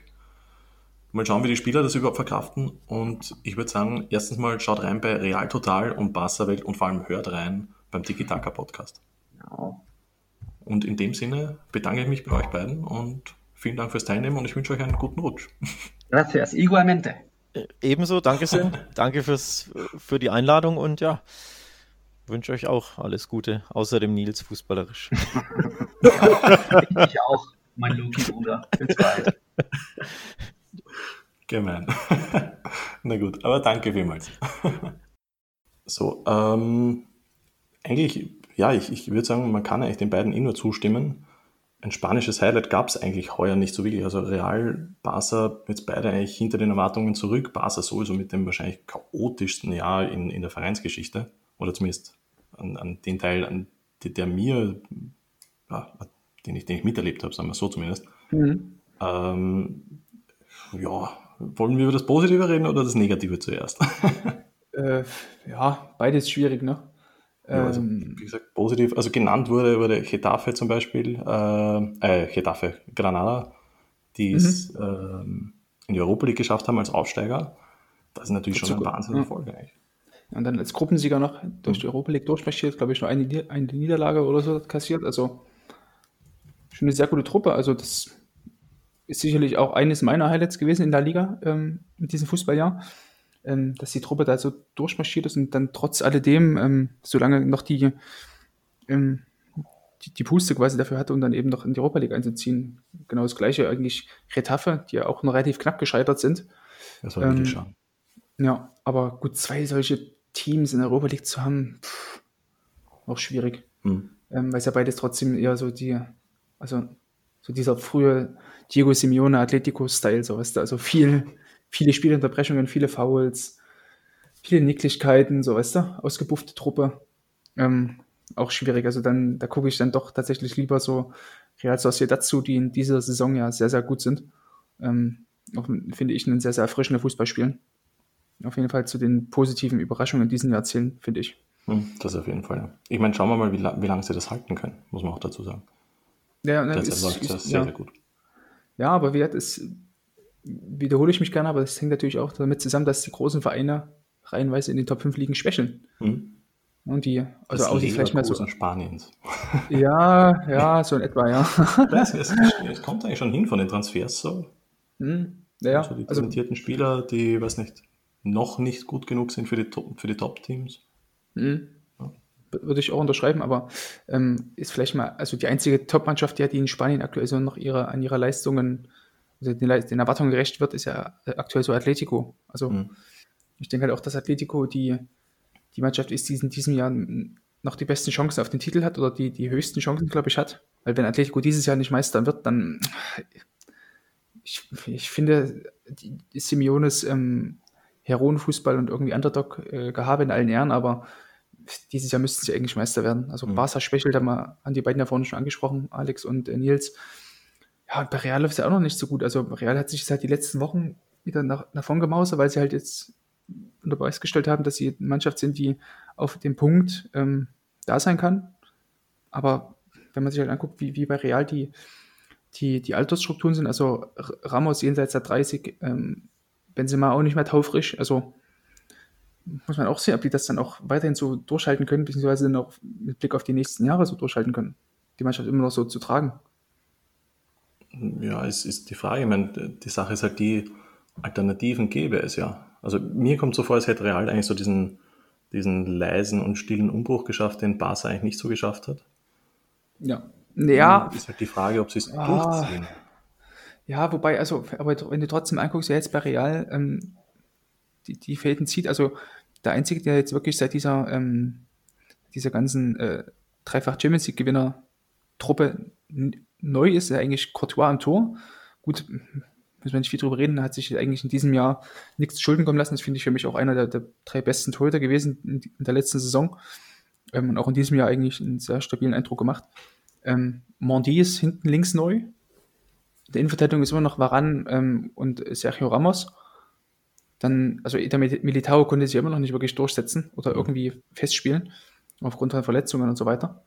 Ähm, hinten rechts tauschen sich halt irgendwie äh, Cavaral und Vasquez ab. Also im Mittelfeld hast du halt immer noch Casimiro, Groß, Modric, weil Werde auch immer, immer wieder verletzt gewesen und ähm, vorne hast du halt immer noch Benzema, der da die, die Fähigkeit in der Hand hält und dann die Außenbahn kannst du mit Rodrigo, Asensio ähm, Vinicius. und Vinicius, genau, schon Vinicius kannst du, da kannst du mittlerweile einfach würfeln. Also das, Ja. da hast du ja keinen, also Vinicius ist ja, glaube ich, derjenige, der noch ähm, am, am konstantesten war diese Saison, aber ja auch nie, wo du denkst, okay, der Junge kann jetzt auch mal eine Mannschaft äh, über drei, vier, fünf Spiele zumindest mal tragen oder zumindest einen Stempel aufdrücken. Hazard auch nur verletzt, also macht eigentlich auch nur negativ auf sich aufmerksam oder mit oder glänzt eher nur durch Abwesenheit, weißt du? Und jetzt ja bloß eine Bilanz zieht, also wer hat sich denn jetzt seit dieser ähm, dreifachen Champions League Mannschaft, der, wer ist denn jetzt neu groß dazugekommen oder hat sich jetzt, wo ist da der Umbruch, weißt du? Hm. Da hat sich jetzt noch keiner so wirklich aufgedrängt, wo ich sage, okay, ja, stimmt, das sind eigentlich wirklich nur die Flügelspieler, hast recht eigentlich, ja. Ja, und die überzeugen auch nicht, die sind ja eigentlich auch nur jetzt Hm. quasi reingerutscht, weil Ronaldo weg ist und weil vielleicht irgendwie Bale oder äh, Hm. die Maria oder, nee, die Maria nicht, ähm, weil Bale eben zum Beispiel weg ist oder so, weißt du? ja oder, oder wenn Also- sie spielen, dann kommen so Aktionen wie, dass sie von den Älteren beleidigt werden in der Kabine oder am Weg dorthin. Ja, irgend sowas halt, weißt du? Also, Wie gesagt, da- ich meine, muss man, man, sagen- muss, man muss das aber auch, finde ich, halt auch immer ähm, gesondert betrachten. Also zum Beispiel ein Valverde war auch in der letzten Saison noch auf dem besten Weg dahin. Also glaube ich, in 2019 hat er ein super Jahr eigentlich gehabt. Ähm, aber hatte dann auch wieder mit Verletzungen zu kämpfen seit dem Restart. Hm. Also war ich auch auf dem besten Weg hin, Modric zu verdrängen. Ja, das ist echt, echt schwierig. Man, da muss, ist halt die Frage, ob das Real durchziehen sollte, dass sie da vielleicht einen, einen, ein Stück weit härteren Durchbruch machen. Und so wie, ich Mhm. weiß nicht, wann war das, 2009, glaube ich, wo sie wirklich viel investiert haben mit Ronaldo und so weiter und äh, Benzema und so weiter. Ja, die Spieler sind ja trotzdem da. Also Oedegaard, sind ja, das sind ja Mhm. trotzdem, oder auch Asensio sind ja trotzdem gute Spieler. Ja. Aber für mich gerade die Offensivspieler, die drei oder nimmst du den vierten noch mit Hazard dazu, das ist für mich größtenteils einfach zu wenig. Also Mhm. das im Sinne von, mal Frage, über längere Zeitraum mal oder überhaupt ein ganzes Spiel lang mal gut zu spielen, weißt du? Hm, ja, die, die große Frage ist auch natürlich, wenn man jetzt, selbst wenn man jetzt Spieler mitnimmt, die jetzt nicht äh, mitzählt, die, die jetzt nicht als Leistungsträger geholt wurden, äh, in den letzten Jahren gab es wahnsinnig viele überraschenderweise, die zu Real gewechselt sind und, und dann, dann hat es nicht geklappt. Hm. Wenn ich da denke an einen äh, Danilo zum Beispiel oder jetzt auch ein, ein Jovic, auch, auch wenn ich bei, bei Jovic mir ziemlich sicher war, dass er nicht jetzt gleich Stammspieler war, ich habe gesagt, er kommt auf ungefähr neun, acht, zehn Tore, irgend sowas. Hm. Äh, ja, ich meine, dass, dass, es so, dann, dass es dann so große Probleme gibt, dann hätte ich eigentlich nicht gedacht. Oder auch Hazard zum Beispiel. Mhm. Meinung direkt vor seinem Wechsel nach einigen Jahren mit Problemen plötzlich seine beste Saison gespielt. Und dass er dann wieder bei Real nicht funktioniert, das, da, da muss halt irgendwas sein, ich weiß nicht. Vielleicht ist da, so wie, wie bei Barca, dass da halt, weiß nicht, vier, fünf Ältere gibt, die die Spieler nicht ordentlich integrieren und keine, keine Ahnung, echt, ist mir ein bisschen ein Rätsel teilweise. Hm. Ja, schwierig. Also generell ist mir da, was Real angeht, ist, ja, ist mir noch ein bisschen so ein Mysterium, weil ähm, viele Nils. Sachen, ja, der arme, ja, Nils versucht ja immer noch ein bisschen so zu, zu äh, entwirren, dieses ganze Mysterium oder da Licht ins Dunkle zu bringen, aber ähm, grundsätzlich, wir hatten es jetzt eben angesprochen, also viele gute Spieler in den Reihen, aber irgendwie so richtig zünden können sie immer noch nicht. Man hält viel noch an diesen alten, bekannten Sidan-Spielern aus der erfolgreichen Phase fest, zwischen ähm, 2016 und 2018 ähm, ja, muss man, glaube ich, eher einen harten Cut machen, ähnlich wie jetzt wahrscheinlich das bei Barca irgendwann mal der Fall sein wird, aber bei Barca ist ja irgendwie auch so eine eigene Geschichte für sich, weil ja. Müsste man eine eigene Folge aufnehmen.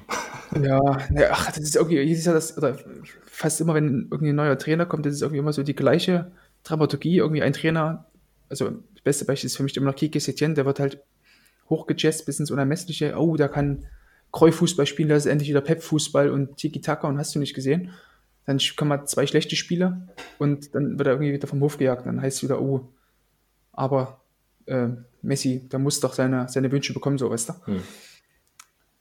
Ja, also es ist irgendwie immer seit, seit Jahren irgendwie das gleiche Schauspiel und ähm, vielleicht muss man da auch die Leistungsträger, so Busquets, Piquet, auch Messi, die spielen an allen Ehren und ihre Verdienste, aber vielleicht ist auch an der Zeit, einmal den harten Cut zu machen und da eben, wie du schon sagst, ähm, da den, den Umbruch herzustellen. Vielleicht Spieler, die dadurch nicht so gut integriert werden, also nicht, nicht genug Spielzeit bekommen, ähm, da einfach mehr, mehr Verantwortung gegeben wird. Hm.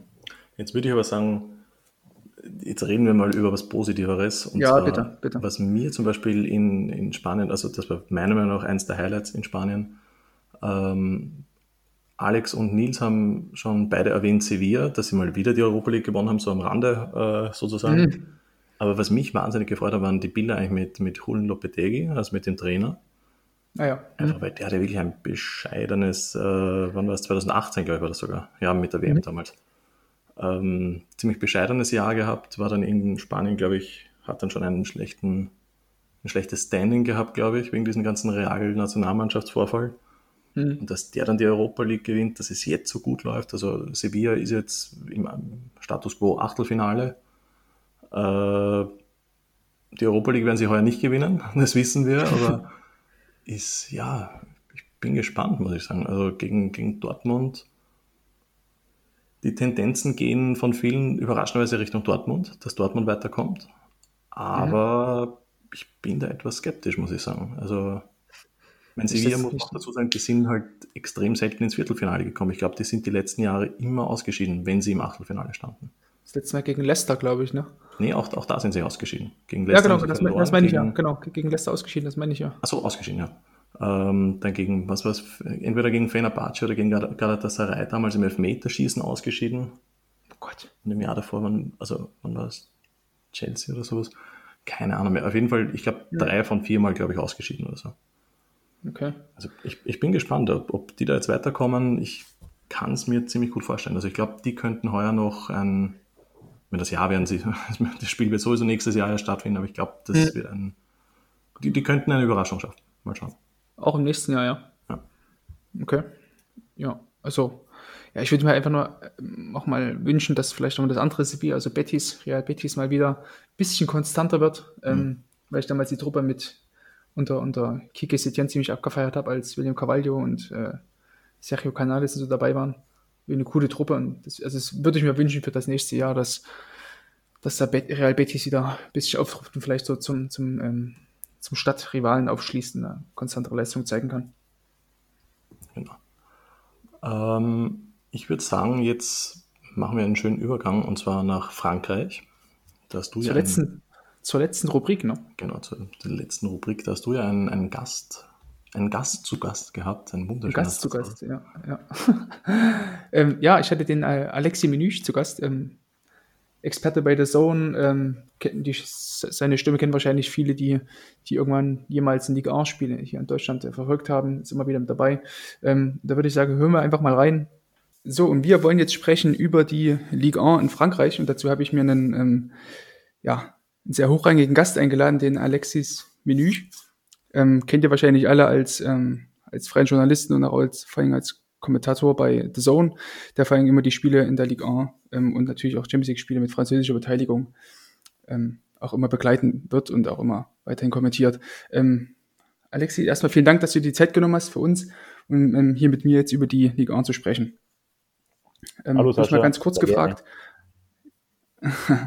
bloß mal ganz kurz gefragt, so, was wären denn jetzt so deine Highlights dieser doch recht turbulenten Ligue 1-Saison? Es war ja trotzdem eine der ersten Ligen, die, ähm, ja, sage ich mal, den, die Saison abgebrochen hat. Da gab es auch viele Streitereien bezüglich Relegation, bezüglich Ab- und Aufstiegen. Ähm, was würdest du sagen, was wäre denn jetzt aus diesem relativ turbulenten Fußballjahr 2020 ähm, ein Highlight, was du jetzt rauspicken würdest?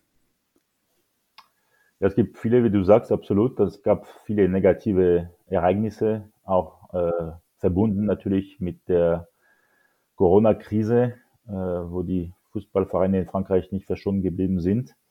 Aber wir hatten zum ersten Mal in der Geschichte und womöglich zum letzten Mal oder zumindest für die nächste Zeit zwei französische Mannschaften im Halbfinale der Champions League, was wirklich nicht alle Tage vorkommt. Und äh, Paris war im Endeffekt, wenn man die Entwicklung des Vereins sieht, das Budget, die Ambitionen, keine Riesenüberraschung. Vor allem, es gab keine absolute Spitzenvereine in Europa auf dem Weg bis zum Halbfinale bzw. bis zum Finale. Bei allem Respekt vor dem BVB, vor RB Leipzig. Aber äh, es war einfach das Jahr für Paris endlich mal zu zeigen, wir wollen die Champions League gewinnen. Und zum ersten Mal in der noch jungen Geschichte von PSG, der Verein wurde vor erst 50 Jahren gegründet, endlich mal ins Champions League Finale gekommen. Und auf diesem Weg war für mich das entscheidende Spiel äh, das Rückspiel gegen Borussia Dortmund im Pariser Prinzenpark am 11. März, weil es war das erste Spiel für Paris ohne Zuschauer und äh, die Mannschaft von Thomas Tuchel stand gewaltig unter Druck, nachdem das Hinspiel im Ruhrgebiet richtig schlecht verlief, vom spielerischen, von den taktischen ähm, Optionen vom deutschen Trainer äh, von Paris, so dass wirklich der Druck immens war vor dem Rückspiel gegen den BVB und das Rückspiel hat Paris 2-0 souverän äh, für sich entscheiden können. Klar, man kann auch äh, die Leistung vom BVB kritisieren, relativ mutlos äh, aufgetreten und ideenlos, aber Paris hat das Spiel richtig ernst genommen und man fragt sich in Paris, ob es vielleicht verbunden ist mit der Tatsache, dass keine Menschen in, auf die Tribüne waren, weil in der Vergangenheit hat Paris immer wieder versagt äh, vor vollem Prinzenpark und der Druck war so groß, vor allem bei Spielern, die in den entscheidenden Momenten immer wieder versagen, insbesondere der mittlerweile Ex-Kapitän Thiago Silva, äh, der dann äh, versagt. Und äh, diesmal war kein Publikum da, man konnte sich wirklich zusammen raufen. Draußen waren um die 10.000 PSG-Fans um Stadion, äh, die die Mannschaft angefeuert hat. Und das hat man bis zum oder bis dem Rasen des Prinzenparks miterlebt und mitgehört, so dass man diese Hürde endlich mal wieder ins Champions League Viertelfinale einzuziehen, nachdem man in den letzten Jahren immer im Achtelfinale Schluss war, das war für mich für, für Paris Saint-Germain der Schlüsselmoment, eine Art Befreiung, um dann Richtung Finale in Lissabon gegen Bayern München äh, weiterzuziehen. Mhm. Ähm, du hast es eben schon angesprochen, also die französischen Teams waren natürlich ähm, in diesem Sommer bei dem Champions League Finalturnier, ähm, das jetzt wahrscheinlich für viele auch nicht den, denselben Stellenwert vielleicht hat wie ähm, eine normale, reguläre Champions League ähm, regulärer Champions League Modus mit Hin- und Rückspiel hat. Aber dennoch sind ja trotzdem mit Lyon und auch mit Paris wie eben schon angesprochen, ähm, zwei Teams eben ins Halbfinale eingezogen. Ähm, vielleicht ein Blick auf die Zukunft. Wie würdest du die Zukunftschancen dafür für beide Clubs sehen oder generell für den französischen Fußball sehen? Ähm, denkst du, das war jetzt noch eine Ausnahme oder ähm, denkst du vielleicht sogar, dass, dass sich sowas in der Zukunft vielleicht wieder wiederholen könnte, dass ähm, französische Teams in den europäischen Wettbewerben, also auch Europa League ein, eingenommen, ähm, da bis vielleicht ins Halbfinale oder sogar bis ins Finale vordringen können, regelmäßig? Ja, es ist so, dass äh, alle vier, fünf Jahre ein anderer Verein als Paris Saint-Germain in Frankreich bis ins Halbfinale der Champions League kommen. Wir hatten 2010 schon mit Olympique Lyon gegen Bayern München, schon damals. 2017 äh, der AS Monaco mit Mbappé noch damals gegen Juventus. 2017 war das ja, also mhm. man unter anderem äh, Dortmund und Manchester City ausgeschaltet hatte. Also man merkt schon, dass da immer wieder eine andere Mannschaft als Paris in der Lage ist, bis äh, unter den ersten vier zu kommen in der Königsklasse. Und man sieht schon in dieser Saison, Lyon ist nicht dabei. Lyon ist eigentlich die konstanteste französische Mannschaft hinter Paris. Und äh, dass die anderen sich einfach immer wieder blamieren, ob Olympique Marseille oder Stade Rennes in dieser äh, Saison sang- und klanglos ausgeschieden sind in der Gruppenphase.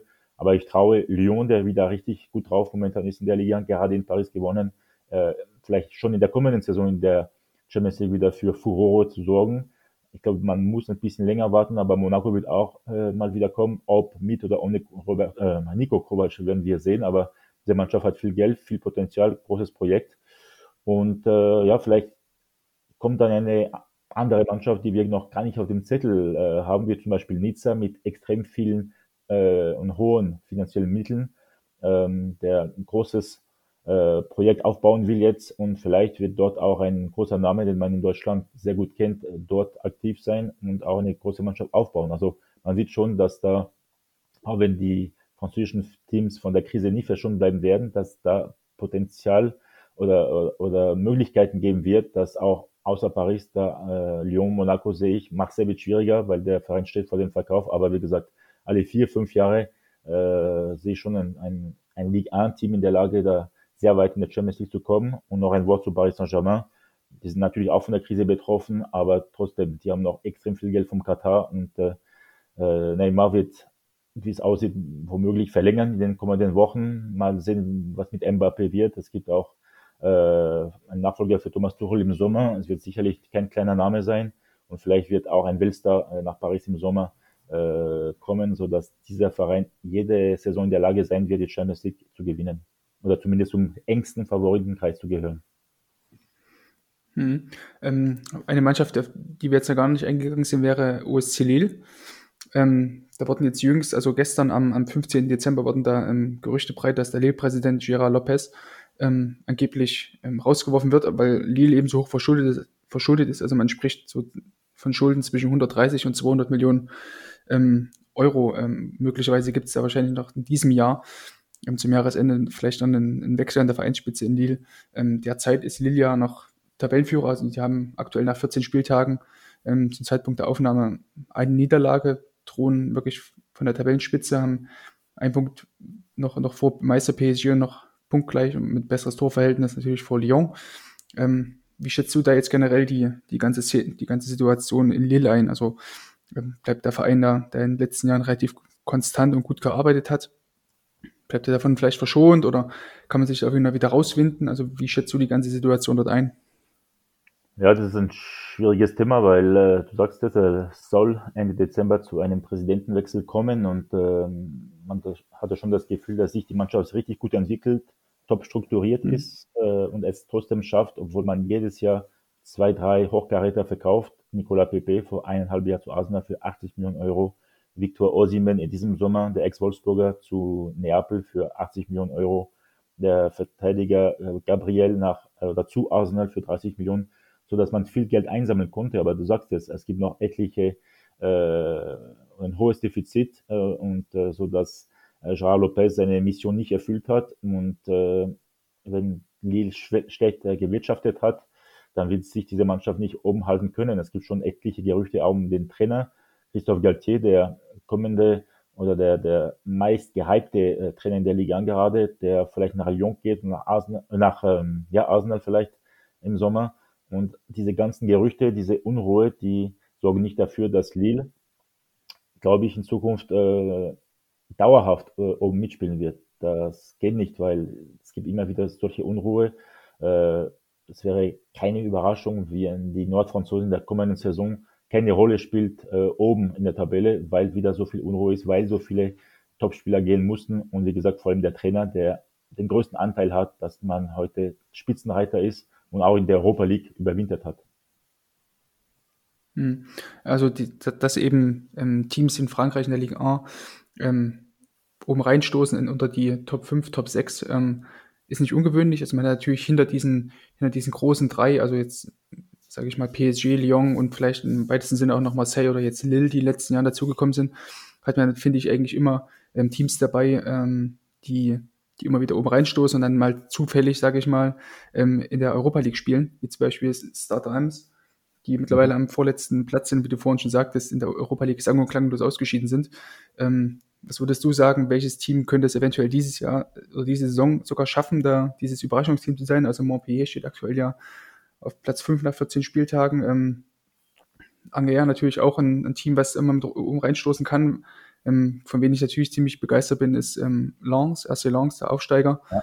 der sich eigentlich nach relativ, ähm, ja, also Saisonstart gegen Nizza 2-1 verloren, verloren, aber dann PSG geschlagen, Bordeaux geschlagen, ähm, Saint-Etienne geschlagen, gut gegen, gegen Lille dann 4-0 verloren, aber ansonsten spielt der Aufsteiger eigentlich eine relativ gute Saison aktuell. Ja, nicht vergessen äh, Nizza, wie gesagt, äh, diese Saison ja, katastrophal gewesen, der Europa League in einer sehr leichten Gruppe, außer Leverkusen dazu mit Prag und Beersheva, aber mehr drin als nur drei Punkte, glaube ich, insgesamt. Ähm, momentan hat Nizza einen, einen Interimstrainer. Mal sehen, wie sich die Entscheider äh, oder die Verantwortlichen entscheiden werden. Im Winter holt man sofort die große Nummer eins oder warten wir bis zum Sommer. Und wenn ein Hochkaräter kommt auf der Bank, äh, glaube ich schon, dass diese Mannschaft noch in der Lage ist, äh, unter den ersten sechs zu kommen, weil äh, man auch nur die Liga äh, auf dem Programm hat, äh, weil der Kader gut bestückt ist. Gut, das will jetzt Abwehrchef Dante noch ein paar Monate nach seinem Kreuzbandriss, aber ich traue auf jeden Fall mhm. äh, Nizza wieder eine Auferstehung zu. Aber dafür muss was passieren jetzt in der kleinen Winterpause. Äh, ja klar, also vom Potenzial haben wir Rennes und Montpellier die größten Chancen, auch in der Europa League zu kommen. Montpellier spielt, spielt vielleicht einen der schönsten Fußball in der Liga. Läuferisch die stärkste mhm. Mannschaft dieser Ligue 1. Und Rennes muss schauen, dass sie sich von der Champions League, äh, von Champions League aus erholt hat. Das war eine gute, aber auch schwerwiegende Erfahrung für die Ligue 1 danach. Aber vom Potenzial können die Bretonen auch äh, wieder äh, europäisch äh, Luft schnuppern im kommenden äh, September. Mhm. Ähm, vielleicht, was ja für, für deutsche Fans oder für Bundesliga-Fans wahrscheinlich auch ziemlich interessant ist, ähm, wie sich Nico Kovac in Monaco schlägt. Ähm, ja, also die Monegassen hatten ja auch eine relativ schwierige Saisonstart, wenn ich mich recht entsinne, und konnten sich auch dann noch in den letzten Wochen wieder ziemlich stabilisieren. Ähm, rangieren derzeit ähm, auf Platz 6. Ähm, wie würdest du jetzt das erste halbe Jahr unter Kovac ähm, in Monaco einschätzen? Ja, durchwachsen. Also es gab, es gibt immer wieder Phasen mit einer kleinen Siegesserie und dann eine Niederlagenserie, aber was auffällt, dass Monaco bis jetzt gegen die großen Namen dieser Liga immer verliert.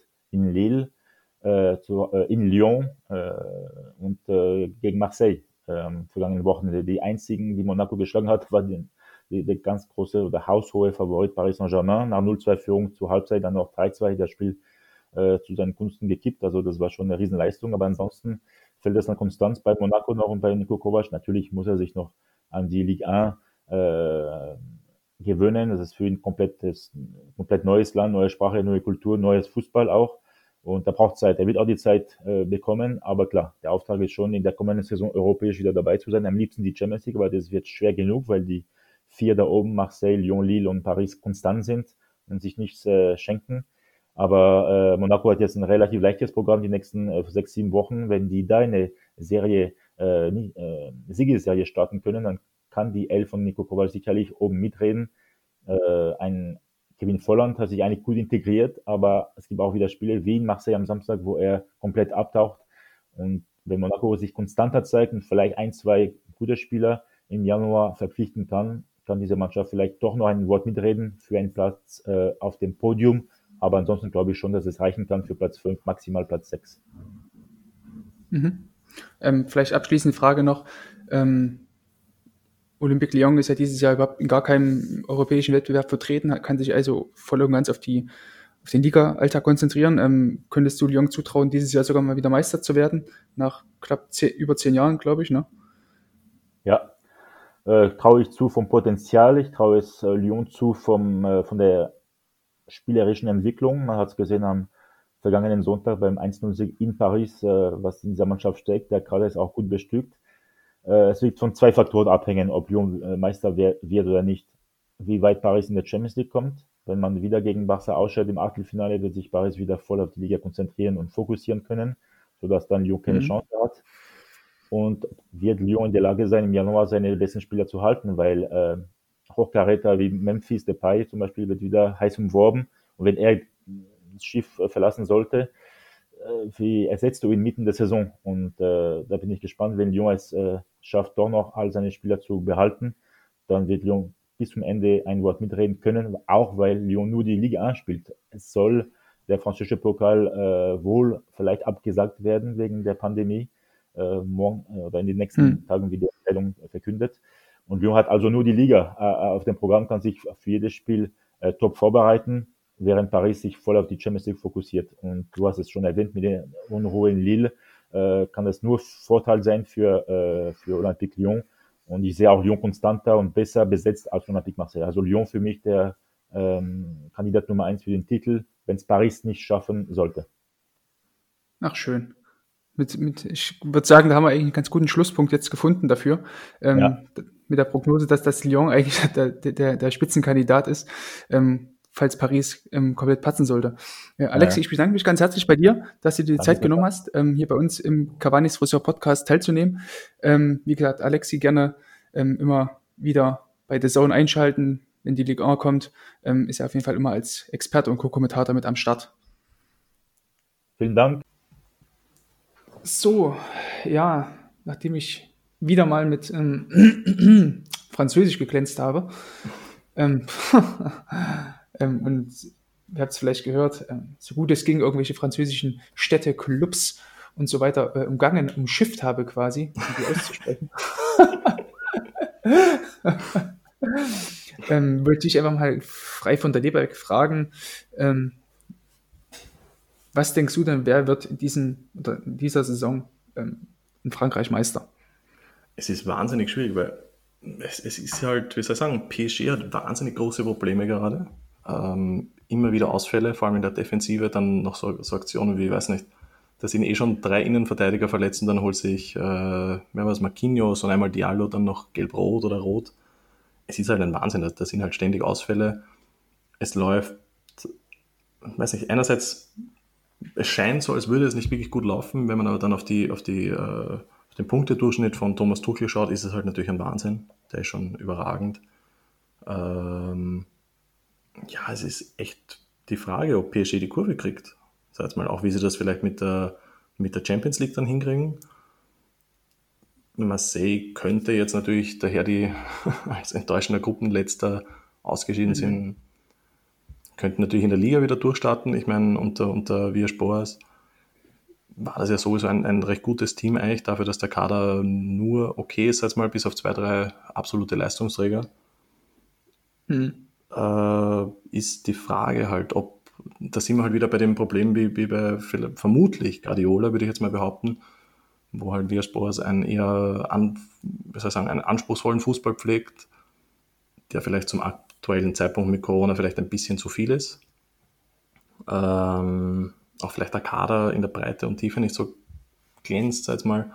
Mhm. Aber wie gesagt, jetzt daher sie ausgeschieden sind in der Champions League, nicht mal in die, in die Europa League geschafft, äh, das könnte jetzt vielleicht sogar von Vorteil sein. Mhm. Die Frage ist auch, wie zum Beispiel sich Lille schlägt. Ich, ich, ich fand es zum Beispiel groß. Also ich wollte eigentlich vor, vor zwei Wochen, habe ich mir noch notiert, Lille als quasi eins so der Highlights für mich eigentlich, weil für die hat es mich wahnsinnig gefreut, dass die wieder zurück sind. Oder erfolgreich mhm. zurück sind sozusagen. Ähm, dass da jetzt dieses Chaos kommt mit dem, mit dem Vereinspräsidenten, mhm. ist halt die Frage, ob, ob das jetzt das Sportliche beeinflusst. Manchmal ja. ja, manchmal nein. Da fallen halt dann so langsam die Konkurrenten weg. Könnte halt natürlich gehen, aber ich meine, Alexi hat es richtig gesagt, Lyon ohne, ohne internationalen Wettbewerb ist da natürlich plötzlich Favorit Nummer eins, an den eigentlich keiner gedacht hat, glaube ich, vor ein paar Wochen oder Monaten noch. Hm. Na gut, also, ähm, also was mich eigentlich stört, ist ja, dass, dass die französischen Vereine eigentlich nach einer relativ guten, wir hatten es auch eingangs in dem Ligue 1-Teil erwähnt, dass die, dass die französischen Vereine ja in der Europa, in der Champions League eine relativ gute Rolle gespielt haben. Also zwei Vereine tatsächlich im Halbfinale gewesen. Ähm, hatte man ja bis dato nie, aber gleichwohl hatte man eigentlich immer, so das hat auch Alexi gesagt, aller zehn Jahre mal ähm, ein Team, was, was bis in die ins Halbfinale vordringt. Also das heißt jetzt nur Lyon eben in der Saison 2010, dann irgendwann Monaco mal, jetzt PSG, ähm, dass sie natürlich irgendwie mit, äh, einziehen können, aber grundsätzlich habe ich mir tatsächlich von den französischen Teams in diesem Jahr in Europa mehr erwartet. Also Nizza, äh, sagen wir klanglos ausgeschieden, Start äh, Reims, sagen wir klanglos ausgeschieden in Europa League. Äh, ja. Da muss ich kurz einhaken, sagt man wirklich Start ja. Reims? Rem, Reims? Ach, fick dich, äh, fick dich als Maul. Ich habe keine Ahnung. Die, die Rot-Schwarzen. Die Rot-Schwarzen, genau, die jetzt Vorletzter sind. Die Stefan 11 oder sowas. Achso? Ja, also die, die sind halt auch sang- und klanglos in Europa League raus. Ähm, Von dem war ich wirklich enttäuscht, muss ich sagen. Auch wenn sie natürlich mit Axel, dies, oh, geht's weiter, Axel Disasi, also der Verteidiger, der zu mhm. Monaco gewechselt ist, ähm, absoluter Leistungsträger gewesen für die Verteidigung, ähm, sie verlassen hat und natürlich auch vielleicht sie sehr, sehr glücklich in die in der letzten Saison quasi in die, in die Europa League gerutscht sind, weil sie natürlich ähm, von dem frühen Abbruch der Saison äh, profitiert haben, als, ich mein, als sie dann auf einmal plötzlich so weit oben standen. Ich, ich habe sie viel zu wenig am Radar, muss ich sagen. Ich finde, sie haben einige sehr, sehr gute, einige sehr coole Spieler. Ähm, ich habe so ein bisschen das Gefühl, dass die sich so zum kleinen Underdog entwickeln könnten, mit einem großen Rufzeichen dahinter, weil die einfach wahnsinnig interessante Transfers tätigen. Also zum Beispiel Edouard Mondi geht zu Chelsea. Eigentlich finde ich, ich will nicht sagen fast unter Wert verkauft, aber wenn man sich die Leistungen so ansieht, das, das, das, das, war doch, das war doch Stardran. Ich meine Reims. Ach, so. nee, warte mal, fuck. Nee, nee warte mal, warte mal. Nee, Star, ich, ich, du hast gerade eigentlich von Star Trek gesprochen in der Champions League. Oder? Nee, nee, ich, nee, ich meine ich, ich mein der Reims, also Star Reims, aber die, sind ja, die haben ja gar nicht Europa League gespielt, sorry. Ach ja, keine Ahnung. Also ich meine, das Star Reims. ähm, aber die habe ich leider, ja, alle Franzosen werden es jetzt wahrscheinlich hassen, aber die meinte ich, aber die sind ja tatsächlich gar nicht in Europa League eingezogen. Da ich war jetzt komplett auf einem völlig falschen Dampfer. Aber ich meinte, also ich habe tatsächlich Start Reims gesagt, aber ich meinte eigentlich Start Ran. Die, in der, okay. die in der Champions League gespielt haben gegen Kelsea unter anderem. Genau. Bei die habe ich eben gemeint, die haben äh, Edouard ja. Monti abgegeben an Chelsea ja. und haben aber wirklich eigentlich kluge Transfers getätigt. Also mir zum Beispiel gefällt Alfred Gomis sehr, sehr gut. Mhm. Ähm, ja, wen haben sie noch? Ich meine, sie sind halt sehr abhängig, kommen mir vor von, von Kamavinga halt ist die Frage, mhm. wenn sie da vielleicht viel Geld einnehmen, dass die, wenn sie weiterhin so klug investieren, dass sich die da vielleicht etablieren können. Ich meine, offensiv sieht das ja sowieso eigentlich sehr, sehr cool aus mit, mit Martin Terrier und, und Jeremy Doku. Ähm, das kann schon sehr interessant werden. Muss, ich muss aber gestehen, ich bin trotzdem recht enttäuscht von den Ergebnissen in der Champions League. Ich habe mir eigentlich schon gedacht, dass die da ja, ein Unentschieden ist halt auch nicht so viel, ne? Ja, das ist schon das war halt so ganz, ganz spitz formuliert, ne? Gleichzeitig muss man halt einfach echt sagen, das ist halt eine unerfahrene Truppe, wie gesagt, Corona auch noch, äh, den mhm. Stammtorhüter abgegeben, Rafinha, also wie gesagt, also ich, ich muss echt gestehen, normal äh, schlagen sich Spieler bei, bei Bielsa in den ersten Wochen wahnsinnig schlecht, sieht man bei Rodrigo, der hat jetzt wahnsinnig lange eigentlich gebraucht, bis er überhaupt einmal in der Startelf war. Hm. Äh, Rafinha kam dorthin und das, also ich kann mich nicht erinnern, weil ich jemals, die ist jetzt übertrieben formuliert, jemals so einen guten Spieler sei, ist jetzt echt übertrieben, aber also hm. der spielt schon sensationell und da kann ich mir schon vorstellen, dass das natürlich dann auch noch schmerzt, wenn so ein Spieler fehlt. Absolut, ja, absolut. Ähm, aber generell, ich meine, also, sie haben sich ja derweil gefangen, sage ich jetzt mal. Es ist halt, in, in Frankreich ist es halt echt knapp. Also hinter den hinter, hinter PSG und Co., da, da wird es halt echt knapp. Also wir haben heute den 17. Dezember hm. und da hat zum Beispiel Marseille mit zwei Spielen weniger als der Rest, hat 27 Punkte und dann vier Punkte dahinter ist Angers, die sind schon auf Platz 9. Da geht echt alles. Also da, da einen Punkt mehr und du, du bist plötzlich auf einem Europa League Platz. Ja, eben. Und das war ja genau das, was auch die, die letzte Saison ähm, der Grund dafür war, weshalb ähm, Start Rennes also die, der Verein, der quasi ausgeschieden ist in der Europa League, warum, warum die ähm, überhaupt in die Europa League Quali kamen. Also da, da, da kann ja, Europa ja, League oder Champions League. Die Europa League. Also ich rede jetzt von Start Reims. R-E-M, R-E-I-M-S. Reims. ja, also das, das, weißt du, also ähm, da kann natürlich immer mal eine Mannschaft oben mit reinrutschen, die da äh, äh, dann zu, zufällig mal, in Anführungsstrichen zufällig, ähm, Europa League spielt oder Europa League Quali spielt. Es wird ja auch noch, wie Alexi auch sagte, ähm, in Betracht gezogen, dass der äh, nationale Pokal abgesagt wird komplett. Ähm, da haben natürlich die Mannschaften wie eben Olympique Lyon die Möglichkeit, sich also wirklich komplett auf die Liga zu, äh, zu konzentrieren. Und für mich gibt es eigentlich in diesem Jahr kein, keine Ausrede, ähm, es sei denn, die haben jetzt irgendwie acht Verletzte oder sowas, oder so, was man ihnen nicht wünschen würde, oder ihnen werden äh, zwei Leistungsträger oder drei Leistungsträger weggekauft im, im Winter. Gibt es für Lyon eigentlich keine, keine Ausrede in diesem Jahr, glaube ich. Hm. Meister zu werden. Fall, ja. Aber es ist auch also, zum Beispiel, ähm, wenn mich zum Beispiel, ich meine, enttäuscht, ich bin schon nicht mehr enttäuscht, wenn man so oft enttäuscht wird wie ich. Äh, man nimmt es einfach nur hin. und zwar die, die AS Monaco zum Beispiel. Die haben mhm. seit Jahren den gleichen Kader oder seit ein, zwei Jahren relativ den gleichen Kader. Dann holen sie noch Spieler wie, ich meine, ist eh schon ein Wahnsinn. Die haben da in ein, im Mittelfeld äh, Fofana, Fabregas, äh, Meni, holen dann sogar noch Florentino Perez und es wird dann trotzdem einfach nicht besser. Ich weiß schon, man holt halt mit, mit Kovac einen Trainer, der halt neu ist. Aber mhm. ganz ehrlich, wenn ich mir so den Kader anschaue, es ist ja auch äh, die, die Defensive, Badia Chile, Disassi oder Disassi, und dann hat man mhm. da auch noch Mar Maripan und, und Pavlovic. Das, ich, das ist ja schon nicht mehr normal eigentlich, dass man so viele coole Spieler eigentlich hat. Ja, aber halt auch also, trotzdem immer ihren Leistungen hinterher, jedes ja, Mal. gerade sagen, wir haben doch da, glaube ich, euch mal drüber, länger mal drüber gesprochen, dass, dass bei Monaco die, die gerade die Innenverteidigung, wenn da halt ähm, äh, Dings, wie heißt er? Immer so, der ist, Sassi, der ist Gott sei Dank. Äh, so. Ja, Ravason, ja. Ich meine, wenn, wenn Neuzugang die Sassi da ähm, wegfällt, hast du halt nur irgendwelche Teenager oder mhm. so, die gerade so 20 sind. Also, pff, halt auch schwierig, ne? Ja da irgendwie konstant zu finden und oder konstant zu finden und natürlich jetzt auch mit dem neuen Trainer und so weiter.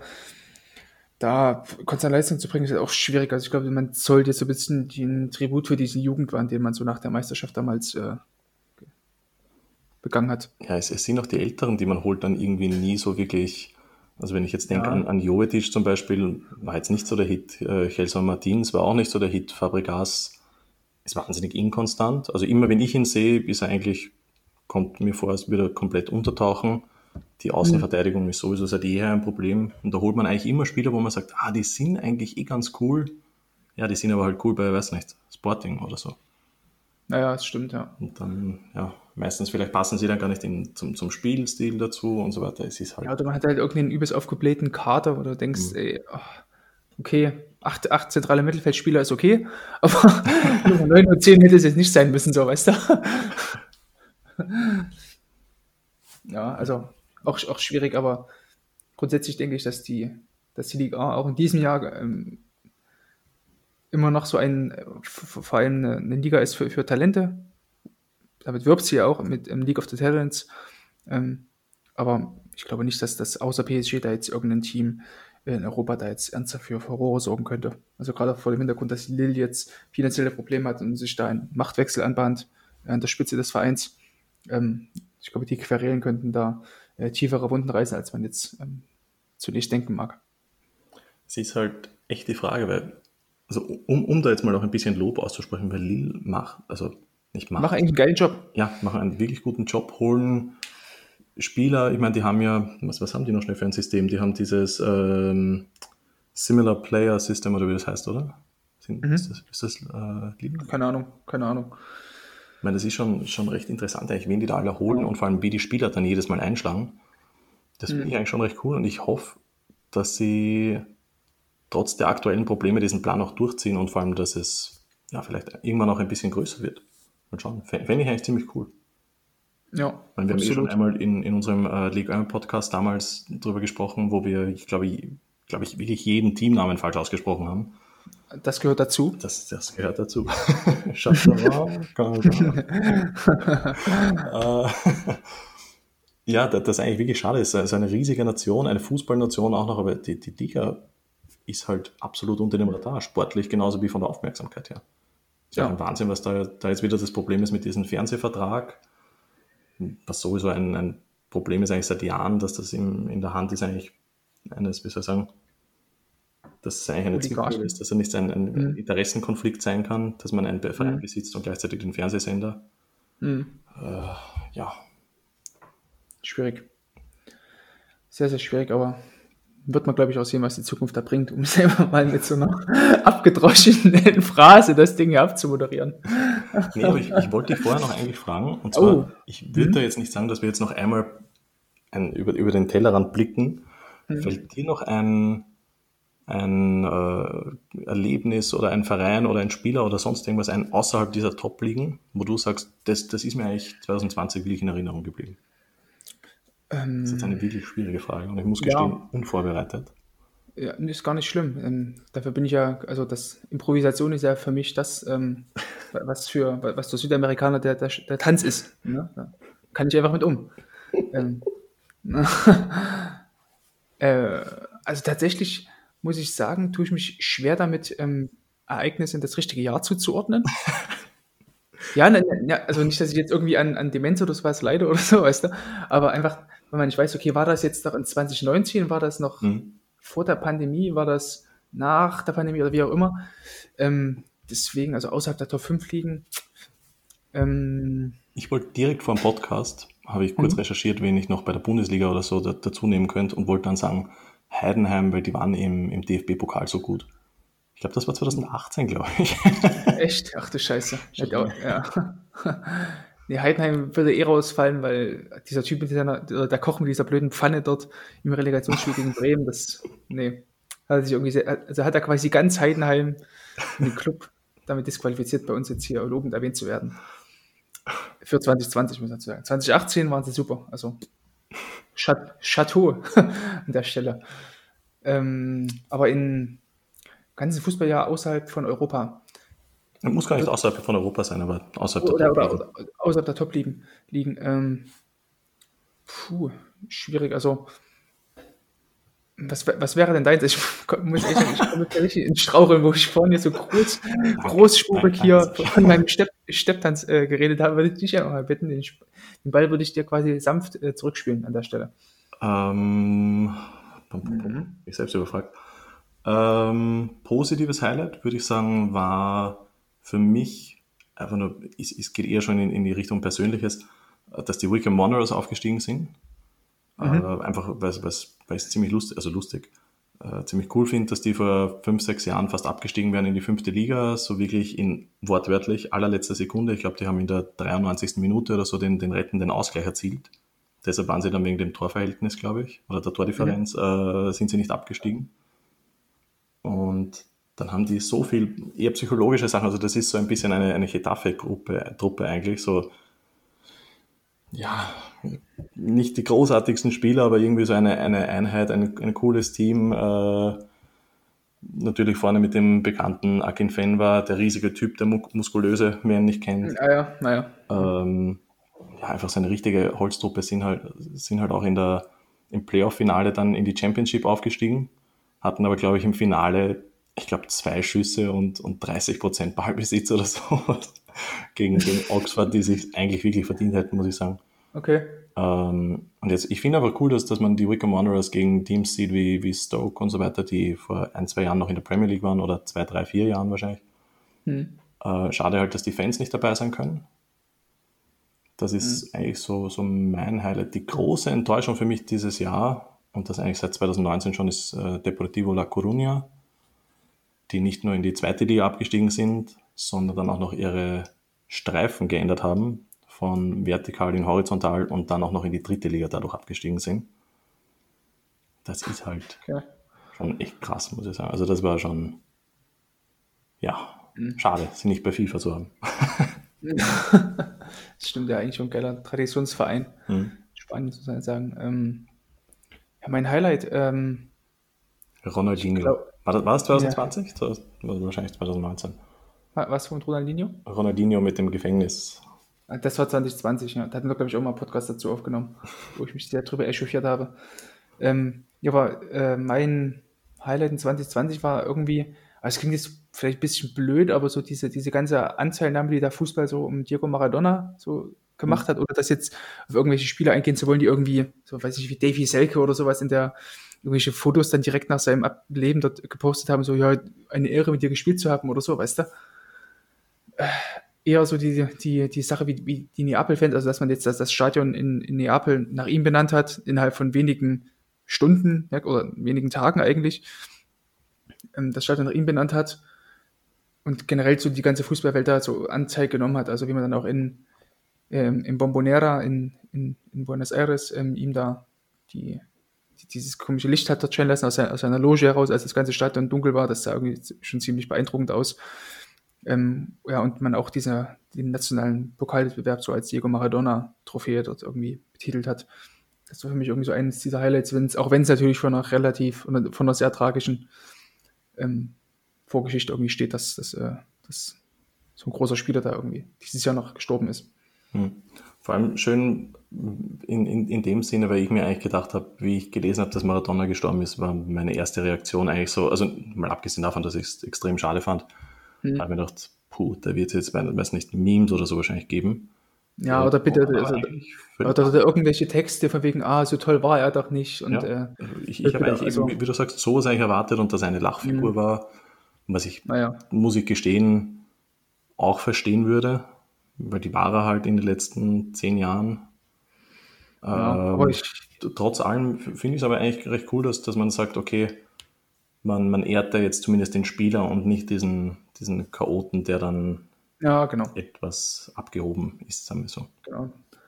Ja, und vielleicht als, als negativer oder Enttäuschung vielleicht, ist es eigentlich auch nicht Enttäuschung, aber generell, wie man jetzt mit, wie, wie ich mittlerweile so als, als Fan so zum ganzen Produkt Fußball stehe, irgendwie, dass es, wie wir es eingangs schon besprochen haben, es gibt halt irgendwie Spiel an Spiel, rund um die Uhr gibt es ja irgendwie Fußball, also jetzt nicht nur hier irgendwie dritte rumänische Liga und dann guckst du nebenbei nach Bundesliga, sondern es gibt halt Bundesliga, Premier League, Serie A, Liga, alles parallel, dann kommt doch Champions League, Europa League und es soll noch irgendein dritter komischer Wettbewerb von der UEFA dort geschaffen werden. Ähm, glaube ich, so einfach dieses, dieses Über- und äh, Länderspiele ganz, ganz zu schweigen davon. Ähm, das glaube ich, so diese ganze Überangebot von, von, vom Produkt Fußball, glaube ich, einfach zu, zu viel war jetzt in diesem Jahr. Mhm. Also was man quasi in der, in der Corona ähm, oder in der fußballfreien Corona-Zeit so ähm, sich freinehmen konnte bezüglich Fußball und wo man gesagt hat, oh, eigentlich könnte es mal wieder. Ähm, jetzt im Nachhinein denke ich mir, äh, puh, ja, mal doch relativ viel in, in kurzer mhm. Zeit, so weißt du. Ich meine, machst, machst du irgendwas zum, zum Ausgleich? Irgendwie, weiß nicht, sagst du dann, okay, ich schaue mir jetzt nur jeden zweiten Tag ein Spiel an und, und ja, ne, also ich, ich, ja, ne, ich, Dokus immer gern gesehen. Also wirklich, kann, den, kann jedem echt nur die, die Dokus von Arte empfehlen oder so. Schweinsteiger. ach, ja, die, die schönen, ach Gottes Willen, nein. Ähm, ja, aber so, so, ach, über so eine Arte-Doku oder, oder irgendwelche ähm, NDR-Dokus über irgendwelche äh, irgendwelche traditionsreichen Reddachhäuser irgendwie in, in irgendwo an der, an der Ostsee. Das kann ich mir schon ganz gut geben, so als Ausgleich. Ne? Ähm, aber ansonsten, ähm, ja, so alle zwei Tage mal ein Spiel, das geht schon klar, aber ich merke halt auch schon, wie mich das alles viel, viel weniger juckt. So, du? Also mhm. es wird mich jetzt überhaupt, es wird, es wäre mir, glaube ich, nichts egaler, wenn als wenn Schalke Meister wird, dann doch noch oder so, weißt du? Wenn jetzt alle Spiele gewonnen werden und Bayern irgendwie alles verliert und es, es gibt, glaube ich, nichts, was mir egaler wäre irgendwie man nimmt es halt so hin, aber ansonsten, also ich kann mich dafür irgendwie nicht mehr so richtig gut begeistern. Das, das letzte Spiel, das hatte ich auch in dem Teil mit, mit Marc gesagt, dass ja das Champions League-Finale Bayern gegen oder PSG gegen Bayern so das Spiel war, was ich als letzte, letzte Mal so als richtiger ähm, Fan so betrachtet habe, so ein bisschen auch aufgeregt war, ich natürlich auch trotzdem irgendwo noch Sympathien für die Bayern habe, aber ansonsten ähm, nehme ich das eigentlich fast alle Spiele relativ nüchtern so zur Kenntnis. Ich glaube, es sind nicht nur die Spiele, sondern ich glaube, es ist einfach ähm, durch diesen mangelnden, wie soll ich sagen, durch diese mangelnde Pause quasi, mhm. kommt mir vor, als könnte man diese Infos entweder gar nicht verarbeiten oder man erhält sie gar nicht bis dahin. Also zum Beispiel, mhm. ich, ich, erfinde jetzt mal irgendein Beispiel, wer jetzt äh, in der Bundesliga äh, Mainz gerade Tabellenführer, dann würde ich es wahrscheinlich gar nicht mitkriegen, weil einfach im Dreitagestakt spielt, spielt ein deutscher Verein mindestens oder Zweitagestakt mhm. teilweise. Und, und Ja. ich, also ich, ich, wie gesagt, das, das kann sich hin, du, du passt einmal eine Woche nicht auf über Fußball und plötzlich ist dort irgendein anderer Tabellenführer und zwar reden wir da nicht von, ah, jetzt sind es nicht die Bayern, sondern Dortmund, sondern Mhm. da kann alles mittlerweile sein. Leverkusen. Ja, beispielsweise. Und Mhm. das, das ist halt schon eine große Überraschung. Also, wie gesagt, wir haben ja vor, wie lange ist das her? Zwei, drei Wochen haben wir in der, irgendwer hat in der Gruppe, ah, Henry, glaube ich, war es. Henry hat in der Gruppe geschrieben, irgendwie nicht so cool, dass jetzt jede Woche Champions League ist. Manchmal jetzt langsam sättigt irgendwie. Mhm. Und ich habe dann gefragt, na, ist es wirklich jede Woche? Weil ich habe das gar nicht mehr so mitbekommen. Und die haben dann wirklich jede Woche gespielt. Mhm. Das meine ich halt, du, ich glaube, man kriegt das dann gar nicht mehr so mit. Da habe ich einfach, weil es halt bei mir stressig war, zwei Wochen einfach mal jetzt nicht so auf Fußball geachtet. Und da in, die, in diesen zwei Wochen verliert man aber, weiß nicht, zehn Pflichtspiele oder sowas. Übertrieben formuliert jetzt. Mhm. Und da glaube ich, da kommt man ja. gar nicht mehr so mit. Während man früher so, ah, nächste Woche ist Champions League, da freue ich mich schon drauf. Heute ein bisschen anders. Ja, und heute denke ich, okay, wieder, wieder ein Ligaspiel so, weil es selbstverständlich hingenommen wird. Aber Champions League ist halt immer noch was Besonderes, finde ich. Ähm, ja, auch trotz, trotz irgendwie Corona und ähm, trotz Fanverbot ähm, ist es immer noch was Besonderes, denke ich. Hm. Ja, na gut, mein Großer, dann haben wir eigentlich schon relativ viel gequasselt, ne? Das ist eigentlich eine gute Länge, gute, sehr, sehr gute Länge für, für, für eine sehr, sehr gute, besondere Folge vor allem. Besondere Folge. Ähm, unser großer Jahresrückblick. Dann würde ich aber sagen, zum Jahresende, damit wir da jetzt noch was Positives sagen, erstmals ein, ein riesiges Dankeschön an alle, die bei uns Trikots gekauft haben, damit wir da Ja, auch die T-Shirts. 10 Euro pro Trikot, äh, Trikot, unser Cavani's Friseur-Trikot, äh, 10 Euro von den Shirts jeweils spenden konnten. Ein riesiges Danke daran. Ich hoffe, dass alle eine große Freude damit haben. Ja. Ähm, ein Dankeschön an alle Autoren bei uns, an die fixen Autoren, an die Chefredakteuren, genau, Aut- Auteuren, Autoren, genauso wie die freien äh, oder Gastautoren, so heißt Fre- Freiwillig arbeiten die nicht bei uns. Genau. Die, an unsere Unterstützer bei Patreon und hm, Auch natürlich an unsere? Gäste, an unsere Gäste, An die wir unsere alle, Gäste äh, natürlich. Das auf die jeden Fall ein riesiges Dankeschön, dass sie sich die Zeit genommen haben, die technischen Probleme und Co., die wir hatten, die wir natürlich nie haben.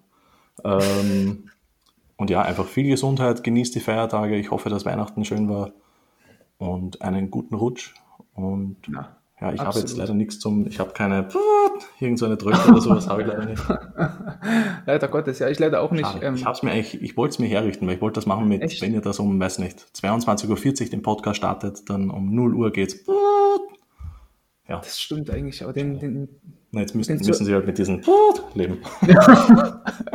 das ist der neue Standard von 2020. Aber es, ja, man muss halt einfach nur sehen, 2021 kann eigentlich nur besser werden als dieses Ende und diese Tröte von Marco. Ähm, in diesem Sinne, bleibt alle gesund. Ähm, ihr seid alle die Besten, wir lieben euch alle und ähm, wir hoffen, dass ihr uns auch, wir hoffen, dass ihr uns auch im nächsten Jahr weiterhin supporten werdet. hoffentlich. Ciao, ciao. Adios.